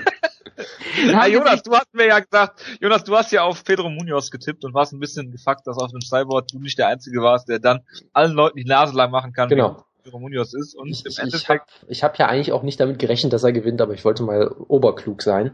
Du wolltest mal einen riesen MA-Penis rausholen dann auf dem Kampf und sagen, Ja, ich hab das, das, hast, das hast du wieder gesagt. Wie auch immer. Ähm, Du wolltest Kampf- es sagen, traust dich das noch nicht zu sagen. der Kampf war ja durchaus interessant in dem Sinne, äh, dass du gesehen hast, Asunzao wollte ihn zum Beispiel nicht wirklich zu Boden nehmen, was er eigentlich sonst immer machen würde. Und wenn er ihn zu Boden genommen hat, gab es ein paar Mal Lecklock-Versuche und sowas. Also Munoz hat sich gar nicht so schlecht hier präsentiert. Du hast halt gesehen, dass er kein, kein wirklich so guter Striker ist. Ich meine, er hat gute Leckkicks gezeigt am Anfang so ein bisschen, aber hat im Prinzip überhaupt kein Boxen gezeigt. Also es gab irgendwann so eine Statistik, wo Asunzao irgendwie 30 Schläge versucht hat, Munoz einen oder irgendwie sowas ganz Absurdes. Und dadurch wurde er halt outboxed äh, und hat eine, eine Decision verloren. Hat sich jetzt nicht ganz schlecht verkämpft, äh, verkauft, aber ich meine, Asunzao ist jetzt auch kein Top-Striker, aber es war ein solider Sieg für Asunzao, der jetzt eigentlich einen Title-Shot kriegen muss, rein sportlich. Er wird ihn, glaube ich, ja, nicht so bekommen. wie Alexis Davis, ne? Ja, aber ich glaube, bei Asunzao ist es noch viel extremer, weil Alexis Davis hat wenigstens eine nette Promo gehalten und die kannst Die ist sympathisch. Genau, so ist ein Brasilianer. Ich meine, das, das meinte ich gar nicht im Sinne von Brasilianer unsympathisch, sondern er kämpft gegen Hennenbauer, der auch Brasilianer ist. Du hast halt niemanden, wo der normale amerikanische Fan sagt, ja, für den kann ich wirklich gut sein, außer vielleicht Barau, weil ich jetzt Barau auch total beeindruckend finde. Die UFC wird, glaube ich, wirklich noch hoffen, dass äh, Dominik Gus irgendwann wieder fit sein wird. Und dann kriegt er sofort den Title-Shot. ja. Und jetzt äh, fangen wir aber auch keine Diskussion über Hautfarben an oder sowas, ne? Wenn wir schon mit Brasilianern anfangen, T-Shirts, Also dann ich, ja bald all deine Zoten abgegrast. Ich bin eben nicht so rassistisch so wie du. Dass du ich, sofort immer wieder eine Diskussion über Hautfarben anfangen ich, ich wollte jetzt eigentlich über Zack Mikowski reden. Darf ich das Ich machen? dachte, du würdest jetzt über Tilo Sarrazin anfangen. Dann Zack Mikowski Ja, von, von Team Schlagkraft hat uns so ein bisschen den Abend gerettet. Wir hatten ja nur ein 1 zu 2 Rekord, glaube ich, wegen Steve Mocco auch noch. Ähm, es war irgendwie unspektakulär, der Kampf, und es war gleichzeitig ziemlich gut, weil er war halt einfach überall besser als Sempo und dadurch war jetzt nicht so wahnsinnig spannend. Aber die Art und Weise, wie Mikowski kämpft, ist schon sehr beeindruckend. Er hat so mit die besten Single-Leg-Takedowns, die ich seit Jahren gesehen habe. Also das war wirklich unfassbar gut, wer sich immer wieder dieses Bein schnappt und ihn zu Boden nimmt. Äh, Sempo hat Ein einen. Sempo hat einmal versucht, einen Single-Leg-Takedown in eine Roll Rolling Omoplata zu kontern. Das äh, habe ich mir noch aufgeschrieben. Ansonsten ja. war es halt ein äh, grundsolider Sieg von Zek Mikowski. Der hat jetzt auch niemanden, sag ich mal, damit groß beeindruckt, außer halt Hardcore-Fans, was halt so ein bisschen sein Problem ist, weil er einfach unfassbar gut ist, aber halt wenig raussticht, sagen wir es mal so. Er hat nicht diesen spektakulären Kampfstil, muss man genau. sagen. Genau, und er hat auch er keine Kampfstil. Er hat auch keine spektakuläre Persönlichkeit oder irgendwie sowas. Äh, Franchise, ist doch lustig. Ja, aber das ist auch alles. Gut, reden wir über Eric Ganz Coke. kurz, ganz kurz einen Satz will ich kurz sagen. Ähm, es ist Bitte. beeindruckend, dass wahrscheinlich die nächsten drei Titelkämpfe alle in der Prelims entschieden wurden. Zack Markowski kriegt wahrscheinlich wirklich einen Title Shot in der Flyweight Division. Rafael Alfonso kämpft gegen Hen Barau im Bantamweight-Titel und Alexis Davis kämpft gegen Ronda Rousey in dem Women's Bantamweight Division. Alle drei Titelkämpfe entschieden auf der Prelim Card. Ja. Das ist doch vollkommen absurd. Warum sind die nicht, das ist doch alles irgendwie falsch. Natürlich ist das ja. absurd. Woran liegt das, dass dein Wonderboy auf der Main Card ist? Ja, so. genau. Ein Kampf von Stephen Wonderboy Thompson hat, hat drei Kämpfe gemacht. Genau, er hat drei Kämpfe. Genau. Eigentlich hätte Roy McDonald auf die, May, auf die Prelim Card Prelims gewusst, ja. Und der kriegt dann vielleicht. Hätte, eigentlich hätte Patrick Comments gegen Combi auf die Main Card, auf die Prelims gemusst. Richtig, auf die ja. ähm, äh, Fight Pass Prelims. Genau, apropos Fight Pass Prelims, Eric Koch hat gekämpft, ich weiß nicht, ob er es gesehen hat, gegen Rafaelo äh, Oliveira und äh, ja. wunderbares Striking von Eric Koch und äh, er macht das schön am Ende, lenkt den Schlag mit der äh, mit rechts ab und zeigt eine linke gerade ähm, ja, schlägt ihn zu Boden. Es gibt starkes Ground and Pound von Eric Koch. Ähm, auch der Kampf wird viel zu spät abgebrochen, meiner Meinung nach. Aber es gab sehr schönes, akkurates, ähm, gutes Ground and Pound von Eric Koch. Und der scheint ähm, gegen einen relativ schwachen Gegner hier zwar, aber dennoch ähm, in der Lightweight Division gut aufgehoben zu sein. Er sah sehr, sehr, sehr gesund aus und wirklich sehr schnell, sehr fit. Er hatte alle seine Vorteile, die er auch hatte in Featherweight, scheinbar auch ins Lightweight geholt, was immer sehr schön ist. Was mir so die Frage ist, ein Fußballkämpfer würde er gegen Anthony Pettis antreten? Ich, ich glaube, darüber. Ja, lass mal die Kirche im Dorf. Ich glaube, darüber müssen wir uns noch keine großen Gedanken machen. Er ist ein weiterer WC-Kämpfer und er kämpft jetzt in Lightweight. Also eigentlich kämpft er bald schon um den Titel. Das musst du dir klar machen. Also, wenn ich ganz kurz vielleicht sagen kann, es war ähnlich wie Comi gegen Cummins fast eigentlich auch schon ein Squash-Match und äh, genau wie da hat der, hat Coke das sehr gut genutzt für einen sehr schönen Sieg, aber mehr muss man da auch nicht wirklich zu sagen. Over Under. Jawohl. So, ich löse eben den Februar auf ganz schnell. Oh ja, ich brauch mal, Bitte gib doch. mir mal einen Link in den Chat ich dafür. Möchte, ich möchte dir auf jeden Fall mal, Jonas, ein Kompliment dafür aussprechen, dass die ähm, Referenzwerte sehr, sehr knapp gewählt wurden, so dass man wirklich, ich glaube, um ein oder zwei Decisions ging es immer. Vor allem, äh, vor, vor, Chaos und so, also das war sehr, sehr vor allem, vor allem das Spannende ist ja, dass sie total scheiße wirkten irgendwie, weil ihr wart euch ja immer sofort sicher, dass es anders sein muss, aber dann waren sie am Ende doch ziemlich eng. Das fand ich eigentlich ganz interessant. So. Ähm, wir hatten die ja, erste Frage. also wenn man das jetzt mal auseinandernehmen würde, würden wir sicherlich auch zu sehr unlauteren Umständen kommen, wenn man das also, mal ich, ich kann natürlich mal sagen, ich habe die äh, Sachen teilweise nach dem Fightnomics Buch mir so ein bisschen zurechtgelegt. Deshalb kommt das vielleicht auch, dass das ganz akkurat war. Äh, wir hatten die erste Frage, wie viele UFC-Kämpfe in einem TKO oder KO enden. Das Over-Under war 11,5, da waren es glaube ich 8 oder so, also da war es schon relativ deutlich drunter. Äh, was auch sicherlich daran lag, dass es die zwei längsten UFC-Shows aller Zeiten diesen, diesen Monat gab. Also die zwei Shows mit, es gab nur, glaube ich, nur zwei UFC-Shows mit 10 Decisions oder mehr und die waren beide hier. Sonst wäre das vielleicht auch das Over äh, durchaus drin gewesen, gerade bei der letzten Show mit 5 KOs. Dann gab es die Frage nach der Anzahl von Submission-Versuchen. Ach ja, genau. Ähm, Over-Under, also die erste Frage hattet ihr beide richtig äh, und ich falsch. Dann hatten wir die Submission-Versuche bei Rousey gegen McMahon. Da hatten wir das Over-Under bei 1,5. Ihr hattet beide gesagt, es gibt mehr Versuche. Ich habe gesagt, es gibt genau einen. In Wirklichkeit gab es genau null, also ganz klar Under. Ja, aber wäre der Kampf nicht so früh abgebrochen worden, wäre das natürlich recht gehabt. Ja, also dann hätte Rousey natürlich noch. Also eigentlich hat Herb die also Schuld. Ich bin dafür, hat das verkackt, das sehe ich auch so. Also Rousey wollte gerade eine Flying Armbar ansetzen, da stimme ich euch durchaus ja. zu. So, dann hatten wir die Frage, wie viele Kämpfe über die volle Distanz gehen und nicht in einer Unanimous Decision enden, also Split Decision, Majority, Draw, was auch immer. Das Over-Under war 5,5. Da sah es anfangs auch sehr schlecht aus für mich, denn ich hatte als einziger von uns den, den Over, ähm, weil es bei der, bei der ja, allerersten Show... Der, Alexis Davis gegen Jessica I ist ja wohl ein Witz, dass der das Ja, und wenn ich, wenn ich mal hier so weiter gucke, Bitte. Also in den, in den Fight Pass Prelims bei der letzten äh, ja, da gab es drei, genau. Also da war ja auch einiges im Argen. Ja. Wie, wie, auch immer, auf jeden Fall ist es am Ende ganz knapp geworden. Es sind sechs geworden, damit over, ein weiterer Punkt für mich. Dann gab es die Frage mit den Takedowns bei Cormier gegen Evans. Äh, die wurde ja rausgenommen. Äh, interessanterweise gab es genau null Takedowns in beiden Kämpfen, auch wenn es natürlich jetzt ein anderer Gegner war. Und dann gab es die Frage, wie viele Fouls Maximo Blanco begehen wird. Das war so ein bisschen die Spaßfrage. Die hatten auch komplett alle richtig, glaube ich. Es ist aber auch geil, dass es trotzdem einen Foul gab, ne? Ja, genau. Das, das, das, Also hättest du 0,5 genommen, wäre es schon interessanter ja, geworden. pass auf, das Beste ist, ich wollte ja 0,5 nehmen und Ja, ja, ja, habe ich dann genau. versprochen on air und dann haben wir einfach gesagt, das machen wir so. Das heißt, äh, bei Over Under 0,5 wäre es noch richtig interessant gewesen. So, äh, zur Auswertung, äh, ich habe drei Punkte von vier möglichen, ihr beiden habt jeweils zwei Punkte. Genau. Und es gab diesen Monat auch niemanden, der die volle Punktzahl hatte. Hast du Gab es denn, noch jemand, äh, der auch noch drei Punkte hatte? Äh, ja, Moment. Nakasi. Das, das war genau und äh, Rated for Ruthless. Gut, machen wir weiter. Oder gibt's noch was zu sagen? Nee, äh, jetzt geht's um den März, bitteschön.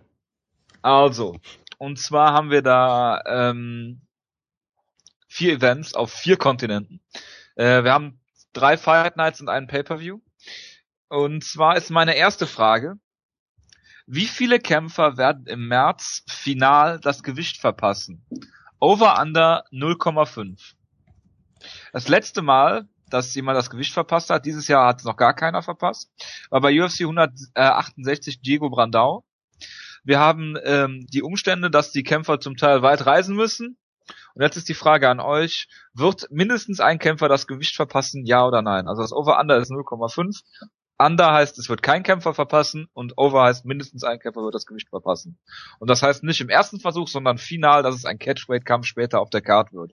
Auch wenn es abgesagt wird, weil der Kämpfer dann noch ähm, in der Zwischenzeit irgendwie, weiß ich, Kreislaufzusammenbruch hat. Wenn er beim Weigh-In den äh, finalen Versuch verkackt, zählt das als Over. Oh. Bitte. Äh, ich sage, ich muss ein bisschen Risiko, ich sag Over. Ich sage, es wird we- wenigstens einer es nicht schaffen und wenn ich mich festlegen soll, auf wen, sage ich einfach Michael Johnson. Michael Johnson. okay. Warum auch nicht? Weil er nach England fliegen muss, damit kommt er nicht gut zurecht. Hm. Ja, also ich guck gerade nochmal die Karte so ein bisschen schnell drüber. Äh, ich, ich, Hab würde, ich, ich würde mich anschließen, ich würde auch äh, Over nehmen. Und ich sage, einer der äh, Leute auf der chinesischen Undercard wird äh, das Gewicht verpassen. Also Albert Cheng zum Beispiel. Genau. Er ist ja sogar wirklich bei Top China Wang. gewesen. Gut, wie dem auch sei, ich bin, äh, um das kurz zu machen, auch bei Over. Mindestens einer wird es irgendwie nicht schaffen und sei es, dass er die Maßeinheiten irgendwie verkackt und in einem äh, Welterweight-Kampf dann irgendwie 170 Kilo wiegt oder sowas. Also irgendwas wird da passieren. Deswegen. Ja. Genau, die, die äh, Weigh-ins in England werden in Stone ab, abgehalten Stone, und genau. dann drehen alle am Rad, genau. Stone ist eine richtig geile Maßeinheit, ja. Gut, hast du es notiert, Jonas? Jawohl. Sehr gut, dann machen wir weiter. Wie lange geht der Shogun gegen Hendo Kampf? Over Under 3,5 Runden. Over heißt Championship Rounds, vierte, fünfte. Under heißt, äh, ist innerhalb der drei Runden ähm, zu Ende. Das heißt also, wenn beide Kämpfer zur vierten Runde antreten, ist es ein Over, alles andere Under. Also selbst wenn eine Doctor Stoppage in der, äh, nach der dritten Runde ist, ist es ein Under. Bitte. oh je, oh je. Die vierte Runde beginnt, ist es over, okay. Jojo, möchtest du nicht mal anfangen? Du hast ja wenigstens schon mal. Gedanken dazu gemacht. Das Ich habe überhaupt heißt- keine Gedanken dazu gemacht, das ist ja gerade das Geile. Also, Ähm, oh, diesmal, ich, ich fange diesmal einfach mal an. Ich sage diesmal, oh Gott. Scheiße, ich, ich, ich gehe einfach auch mal ein bisschen Risiko. Ich sage Under. Ich glaube, Shogun wird ihn auslocken dieses Mal. Gott. Ja, äh, der, der, der Bann wurde gebrochen von Vitor Belfort und jetzt äh, wird Dan Hendo Jetzt wird er von allem ausgenockt. irgendwie ich so. sage auch Under. Ich hätte auch gesagt, dass Shogun den Kampf wahrscheinlich finishen wird. Ich weiß nicht, ob er ihn ausnockt, aber ich glaube, der Kampf wird gefinisht. Ich glaube, jetzt ist lange die Zeit für Henderson doch ein bisschen abgelaufen. Ich meine, wenn Olander Björner seine Karriere beendet, muss auch den Henderson seine Karriere beenden. Absolut. Ich glaube, over. Ich glaube, dass beide in der zweiten Runde völlig fertig sein werden und dann einfach nur beide den Damien Meyer machen werden. Und dass das wir dann noch länger zu ertragen haben und der Kampf bei weitem nicht so gut wird wie der letzte. Ich dachte, Das- dann wird er erst recht so gut wird Kampf des Jahres. Over. Der Kampf des Jahres ja bisher Jonas Abel Trujillo gegen äh, Jamie Warner. Aber sowas von du. Ja. Aber wir haben ja leider Steve Mockhund nicht gesehen. Das äh, könnte Das, ja noch das sein. könnte auch ein Kandidat gewesen sein, ja, absolut. So, bitte. Oder Lee Frage. Mean gegen Tim Hague. Nächste Frage. Jake Shields hat einen Kampf. Und zwar bei UFC 171, glaube ich, ist es, ja. Gegen Hector Lombard. Frage. Wie viele Takedowns holt Jake Shields? Over under 1,5. Over. Under 1,5 war's, ne? Ja. So, Wutke hat schon mal Over gesagt, Ja, ja. ganz klar, er holt mehr Takedowns. Er holt in jeder Runde mindestens einmal zu Boden. Er gewinnt doch eine ganz langweilige Decision. Gut. Ich sage, äh, er holt genau null Takedowns, denn er wird in einer Minute ausgenockt. So. Jake Shields wird Was? Jake Shields im Stand? Also bitte. Jake Shields im K1 Shields? Ja, äh, wisst ihr noch den Jake Ellenberger Kampf? Ja, den habe ich richtig gecallt, weil Jack Ellenberger auch gut ist. Weißt Achso, du noch den Tim Boach Kampf gegen Hector Lombard? äh, da hat, ja und? Da hat Tim Boach auch Da keinen hat- einzigen Takedown geschafft. Doch. Das Sicher? Würde mich aber wundern, ehrlich gesagt. Ich, ich glaube, er hat es die ganze Zeit versucht und nie geschafft, aber ich, ich guck's gerne mal nochmal nach, während du Guck's redest. gerne nochmal Weißt nach, du den im Frage- Meyer-Kampf, wo Jake Shields einen K1-Level-Striker auseinandergenommen hat? Ja. Also für mich äh, steht, äh, ich habe mich gefragt, ob Jake Shields den Kampf stehend gewinnt oder im Grappling. Und ich habe gesagt, Jake Shields holt mindestens einen Takedown ähm, pro Runde. Deswegen, Ja, ich weiß nicht, ob er in der letzten vielleicht auf sein äh, Kickboxing umsteigt und dann äh, Hector Lombard im, im Stand kontrolliert.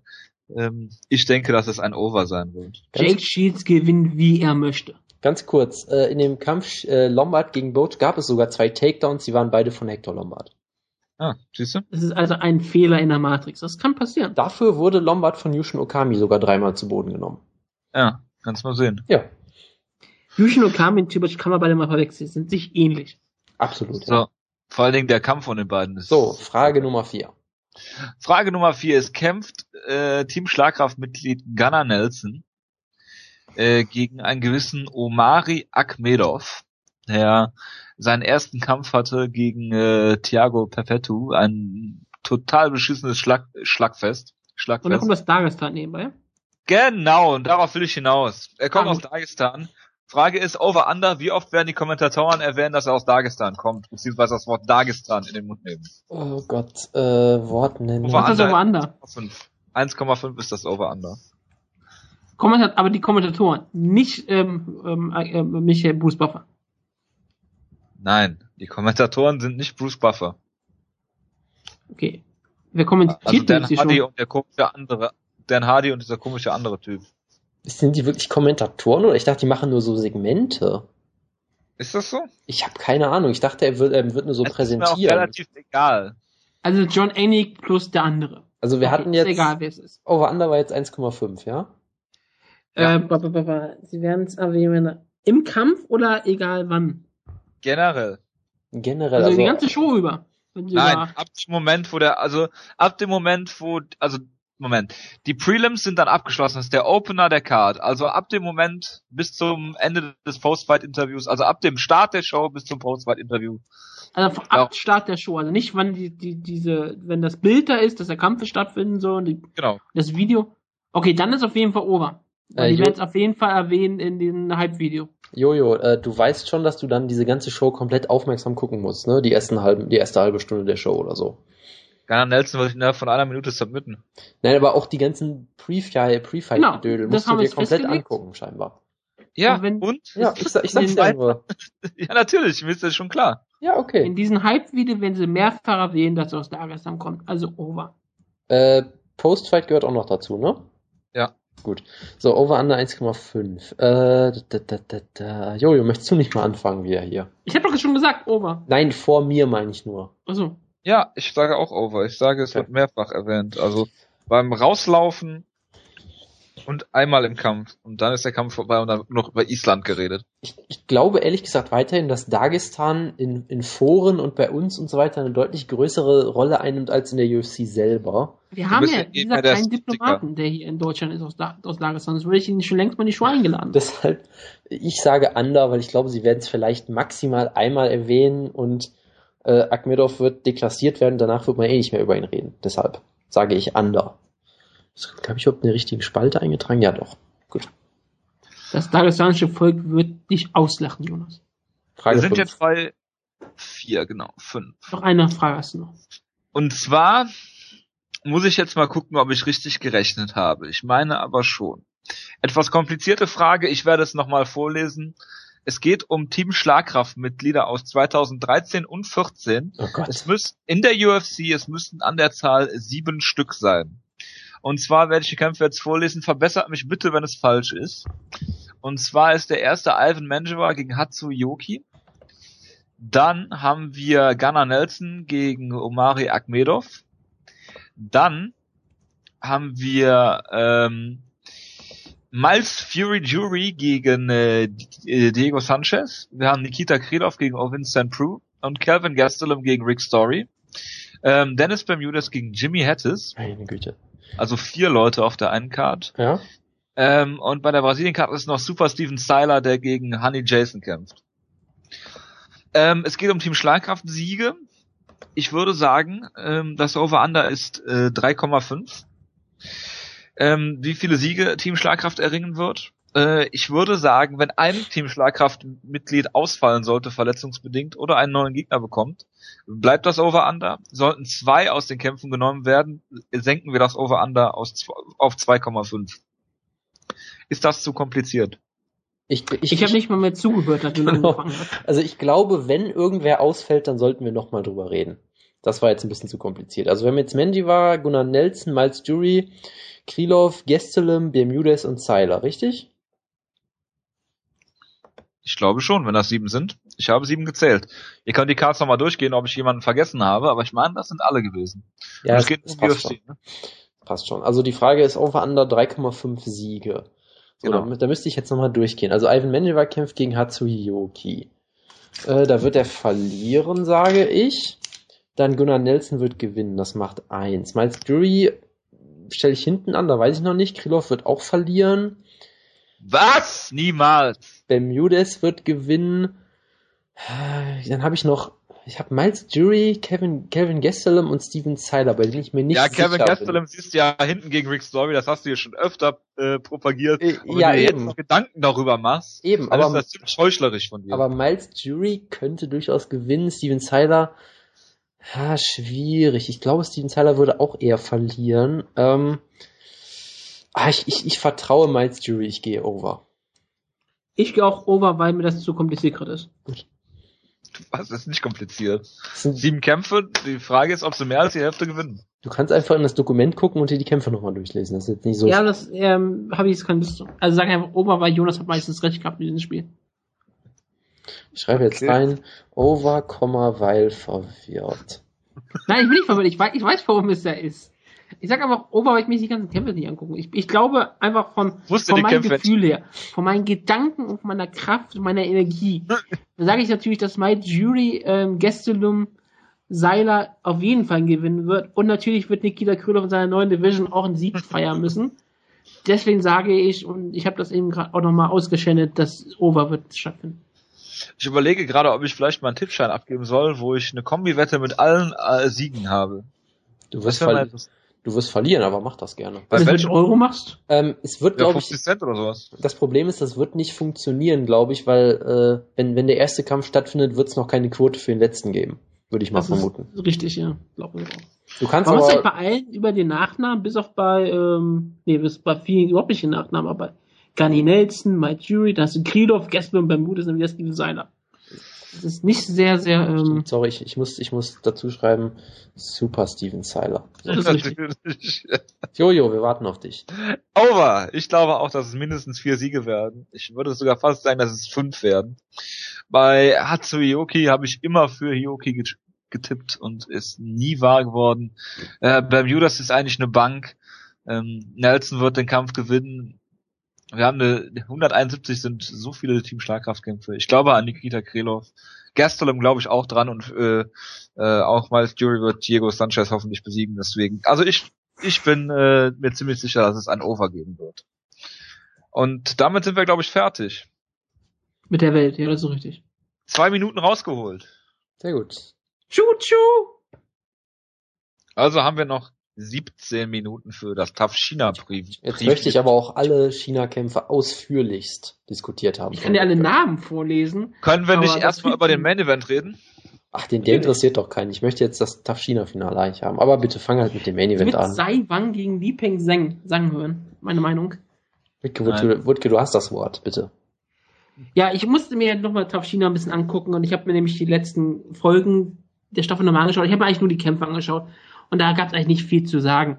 Ähm, es ist halt wirklich so, dass ähm, im Finale finden zwei Kämpfe statt. Es sind beide Welterweight-Kämpfe, denn das Finale der Featherweight-Staffel, nämlich zwischen Yang Xiangping und Ling Guangxiu, findet nicht statt, weil einer von beiden Kämpfern verletzt ist. Ich habe nicht rausfinden können nach Google-Suche, welcher von beiden Kämpfern verletzt ist.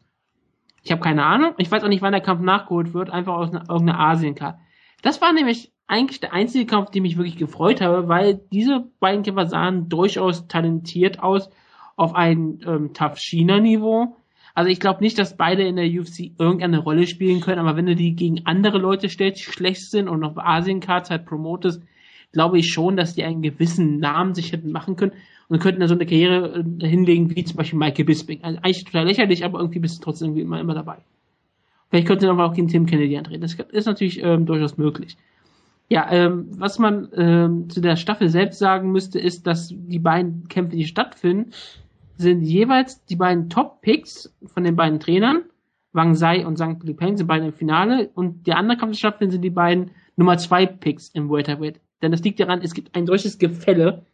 Es gibt wirklich nur die beiden Top-Kämpfer. Das war vornherein klar, dass die gewinnen werden. Das haben alle in der Staffel gesagt, dass die gewinnen werden von den Coaches. Sie haben recht gehabt, das haben sie auch bei dem Featherweight genauso gemacht, dass sie sagten, die beiden werden gewinnen und die beiden sind im Finale. Denn das ist hier ziemlich klar.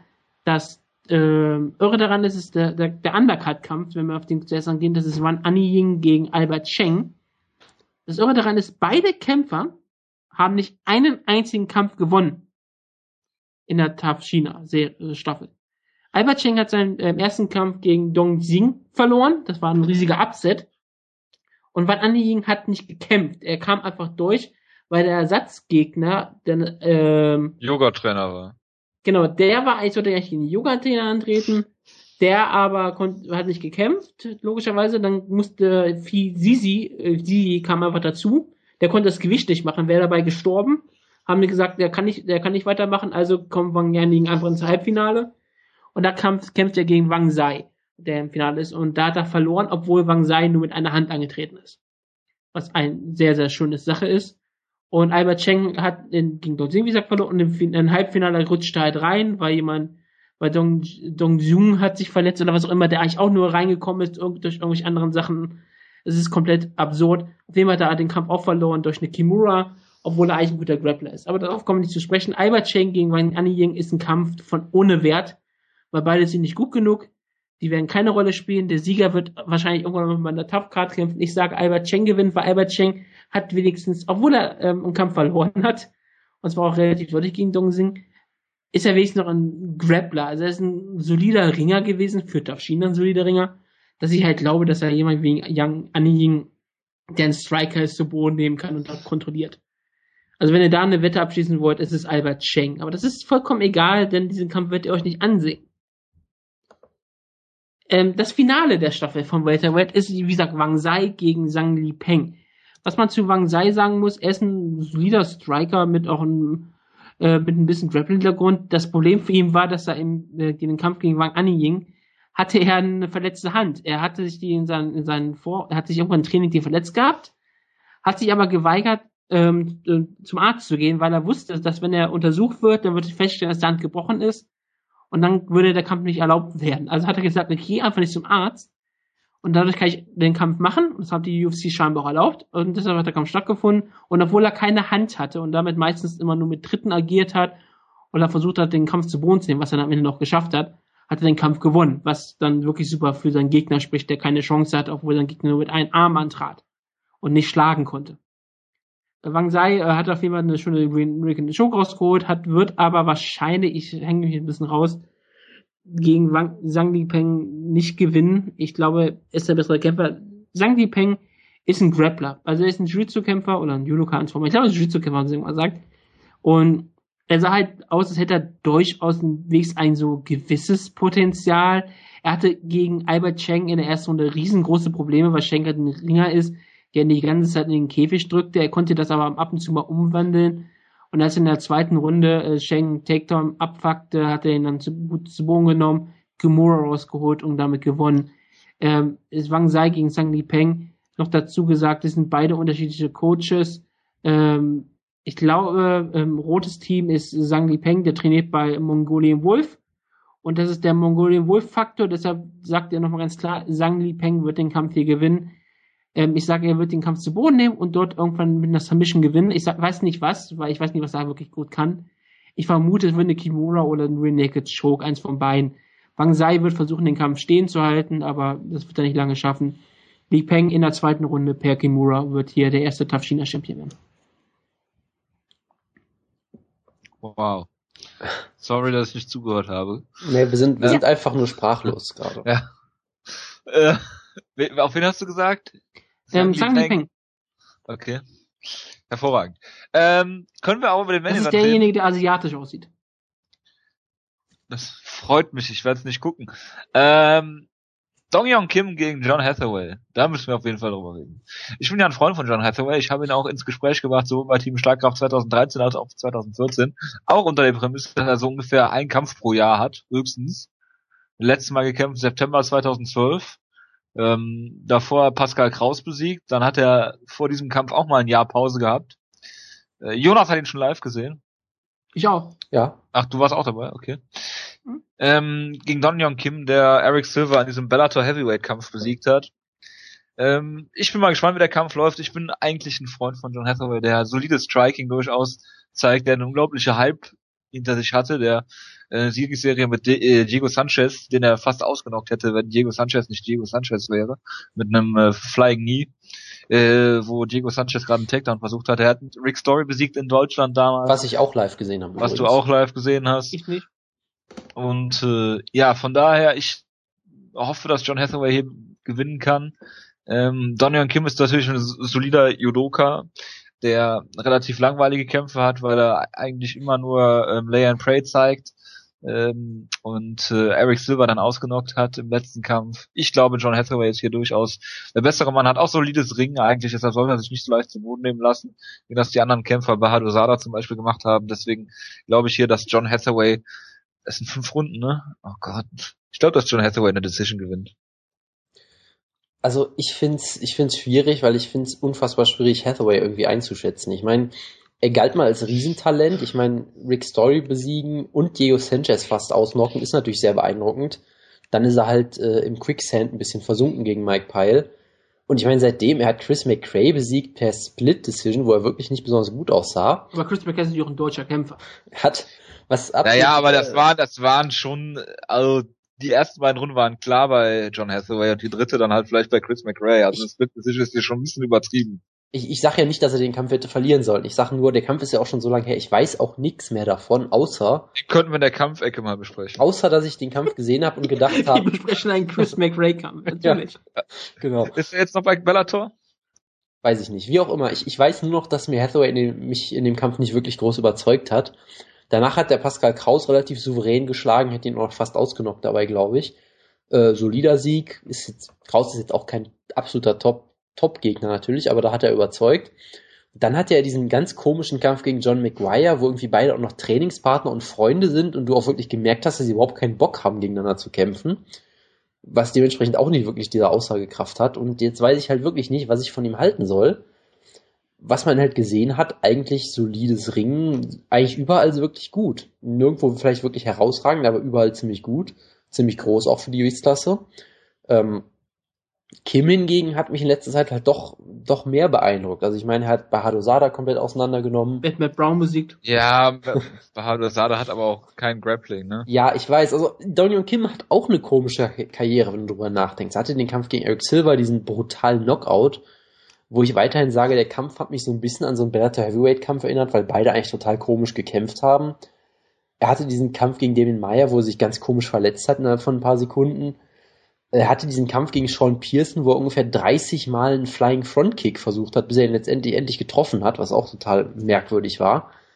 Also auch da denkst du halt auch so, Daniel Kim hat auch mal manchmal so Kämpfe, wo du denkst, was macht der da eigentlich so wirklich? Aber ich glaube weiterhin, dass Daniel Kim eigentlich verdammt gut ist, dass er äh, ein sehr guter Obendrauf-Kontrolleur ist, um es mal so zu sagen. Er hat Wie sehr gut, der Diaz beispielsweise. genau, er hat sehr gutes Judo. Ich, ich halte ihn auch da äh, im ringerischen, Takedown-mäßig, übergangsmäßig besser an als Hathaway. Im Striking weiß ich nicht, da geben sie sich, glaube ich, beide wirklich nicht so viel. Da hat Hathaway vielleicht kleine Vorteile. Aber ich, ich weiß, ich sehe einfach trotzdem nicht, wie Hathaway diesen Kampf gewinnen soll, ehrlich gesagt, weil Daniel Kim, ja, vielleicht über die Cardio, weil Kim keine so besonders gute Cardio hat und wenn der Kampf wirklich fünf Runden geht. Also es ist keine sichere Sache für Kim, aber ich glaube trotzdem, dass er eigentlich der bessere Athlet ist, der das bessere Ringen hat, am Ende auch überall einfach ein bisschen besser ist und dann am Ende, oh Gott, ich vermute eine Decision gewinnen wird, was dann glaube ich auch keinen Spaß machen wird in den späteren Runden. Nee, äh, ja, ich bin auch voll bei dir. Ich kann, ich werde mich nicht so lang ausdrücken. Don Jung Kim ist einfach der bessere Kämpfer von beiden Leuten. Äh, er hat mir schon mal sehr gut gefallen, ist wahrscheinlich wirklich so ein Top 5 Welterweight irgendwie schon, auf irgendeine gewisse Art und Weise. Er ist ein Top, er ist ein Topmann, hat Top-Leute besiegt, er hat ja wirkliche Contender wie Nate Diaz, TJ Graham, Matt Brown auseinandergenommen. Ja, gut, Jetzt Nate hat er Diaz Welterweight Zeit. ist jetzt nicht so. Und Er auch, hatte dann auch so Leute auseinandergenommen wie Paulo Thiago, hier Badosa, Eric Silva, das ist alles wunderbar. Seine komischen Nieder gegen Daniel Meyer kann man ein bisschen ausklammern. Im Rematch würde er heute, heute wahrscheinlich locker gewinnen. Ich bin der Meinung, Don Jung Kim ist auf dem Weg zum Title Shot, deshalb sage ich, er gewinnt hier. Und ähm, ja, Decision oder Knockout, aber ich sage auch eine langweilige Decision.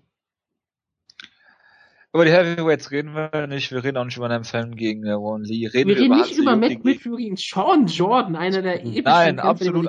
Nein, nein, absolut nicht. Mit, mit Schaum vom Mund müssen wir Nein. hier rumschreien sagen, Hatsuyoki welche gegen Brutalität dieser Kampf auslöst, während die Leute aufeinander Jonas, meinst du, Hatsuyoki gewinnt den Kampf gegen ist ein Ich meine, er hat ja eigentlich keine Wahl mehr, weil er Muss gewinnen, weil sonst ist er raus aus der UFC. Und Sean Johnson sind beides Footballer. Die Äh. kämpfen gegeneinander. Das ist eine Kraft, Jonas, ich hab dir eine Frage gestellt. mal nicht. vorstellen kann. Boom! oh Gott, ja. Ähm, ich, ich muss mich jetzt erstmal kurz erholen, sorry. Ähm, über welchen Kampf soll ich jetzt reden? Lee gegen? Hatsuyoki hat drei Niederlagen in Ach, bist du bescheuert?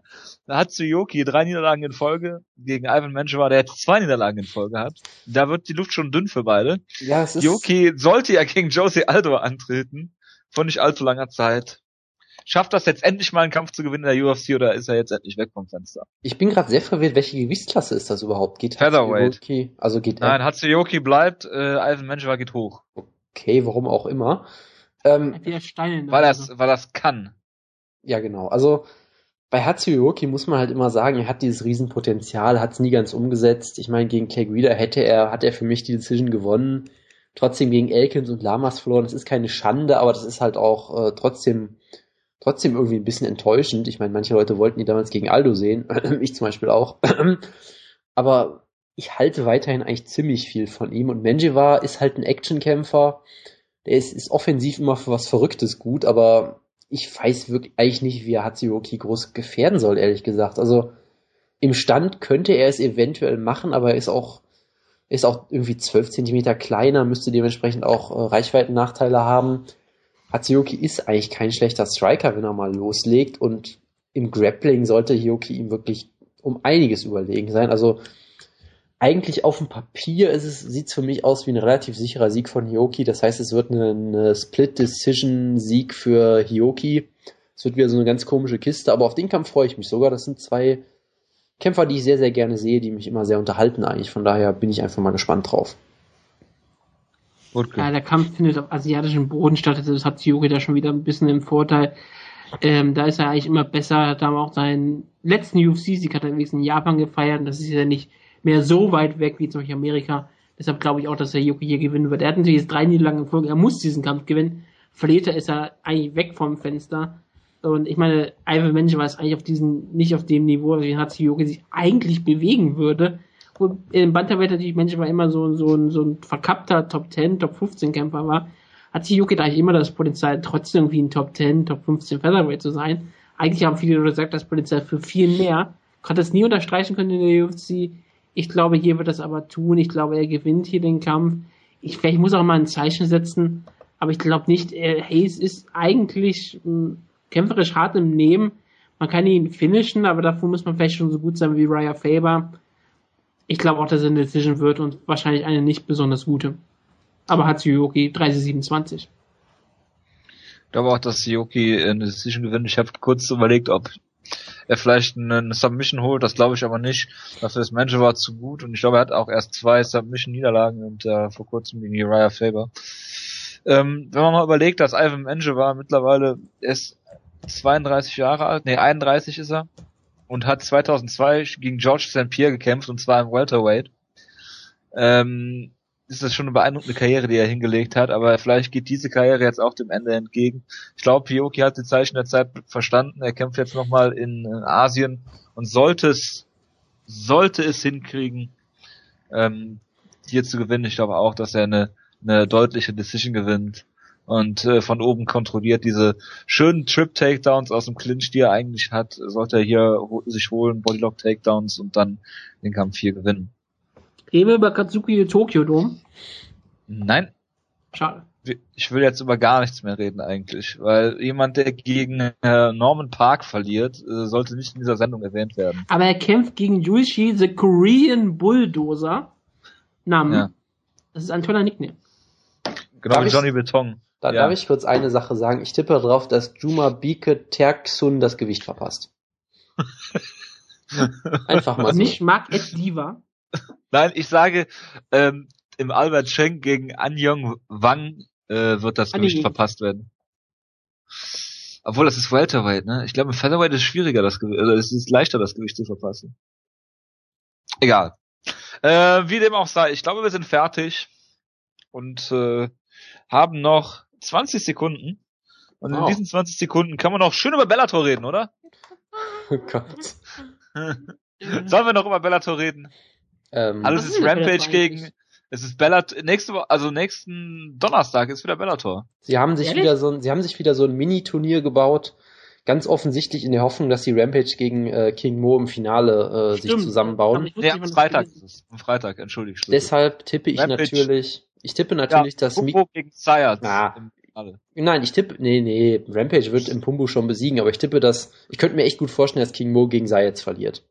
Ganz ehrlich. So wie der jetzt äh, gegen Emmanuel Newton aussah, wird der hier auch wieder verlieren. Und ansonsten Warte, haben wir auf der Karte. genau im Featherweight Turnier, was gar nicht so schlecht besetzt ist, auch mit ja mit äh, Goichi Yamaguchi, der in seinem letzten Bellator-Kampf, glaube ich, das Gewicht um sieben Pfund verpasst hat oder so. Das wird auch nochmal ganz Gegen interessant. Nicht schlecht ist. Genau, ob er dann wirklich dreimal das Gewicht am Stück scha schaffen kann. Äh, Mike Richmond ist wieder dabei, den ich sehr gern sehe. Diego Nunes ist wieder dabei. Also die Karte ist gar nicht mal so schlecht, aber ich weiß gar nicht, ob wir jetzt so groß drüber reden müssen. Ne, müssen wir nicht, aber Daniel weiß schon, unser Deutsch, äh, deutsche Athlet, der wird hier für Furore so. Ja? Wir können ja mal versuchen, ein Interview mit Daniel Weichel auf die Beine zu stellen. Ich weiß nicht, worüber du mit dem reden möchtest, aber gerne. War das Bellator, ja, Bellator vertreten. Seine, seine äh, Karriere. Wer ist da auf der FIBO, Jonas? Das ist auf der FIBO. Ja, ja find, find, finde du das mal raus. Es ist doch noch nichts bekannt gegeben. Ja, deshalb musst du ja mal recherchieren jetzt. Frag ihn mal oder so. Egal. Blagoy Ivanov gegen Rich Hale ist auf der nächsten Prelim-Card. Super. Dafür ja. Volkov gegen Holata auf den. Auf Aber über die Card müssen wir jetzt wirklich nicht reden. Nee, ich habe das nur gerade mal er gesehen. Kämpft dann immer Peter Graham gegen Mighty Mo und Lavar Johnson gegen Ryan Martinez. Und da reden wir über Heavyweight-Kämpfe. Und Eric Prindle in den Pre Prelims. Gegen Yavi Ayala, der auch eine riesige Karriere bei Bellator hat. ja, das wird, das wird. Das ist die beste wieder Karte, die ich gesehen habe, ganz ehrlich gesagt. Und, äh, und dann ein Bantamweight-Kampf, der noch stattfindet mit, mit Eduardo Dudu Dantas. Super, das ist ja wirklich. Drei Heavyweights und ein Bantamweight-Kampf, hervorragend. Das Gut. Ist, das ist perfekt lassen wir das. Ähm, ich hoffe, es hat euch Spaß gemacht. Wir äh, melden uns nächste Woche wieder, vielleicht dann mit Woodkes Rankings. Dann haben wir ein Review ähm, zur ähm, Tough China Geschichte. Wir haben ein Preview zur äh, Fight Night in London. Ähm, sonst schauen wir mal, was wir machen. Bellator, vielleicht eine kleine Bellator-Ecke, das wäre doch mal was. Ich hoffe. Ja, natürlich, wenn wir Bellator reden. Das ist logisch. Es wir, werden, wir werden wieder eine 20 Minuten über Daniel Weichels Kampf reden, so wie damals mit Bildstein. Jetzt genau, genau, absolut. Hey, wird Daniel Waschi auch disqualifiziert? Vielleicht, ja. Ich, ich will es mal nicht hoffen. Nein, er ist ja ein guter Grappler, also von daher, ich glaube nicht, dass er da in Versuchung kommt. Ähm, nichtsdestotrotz, ähm, ja, bitte bewertet uns bei äh, iTunes weiter. Ich habe letzte Woche schon, nee, vor einigen Wochen schon gesagt, wir haben da schon fünf Bewertungen, da freuen wir uns natürlich drüber. Liked uns bei Facebook und bei Twitter und äh, kommt auf unsere Homepage schlagkraft-mma.de. Ähm, genug geredet. Schöne Woche und äh, bis zum nächsten Mal. Ciao, ciao. Tschüss.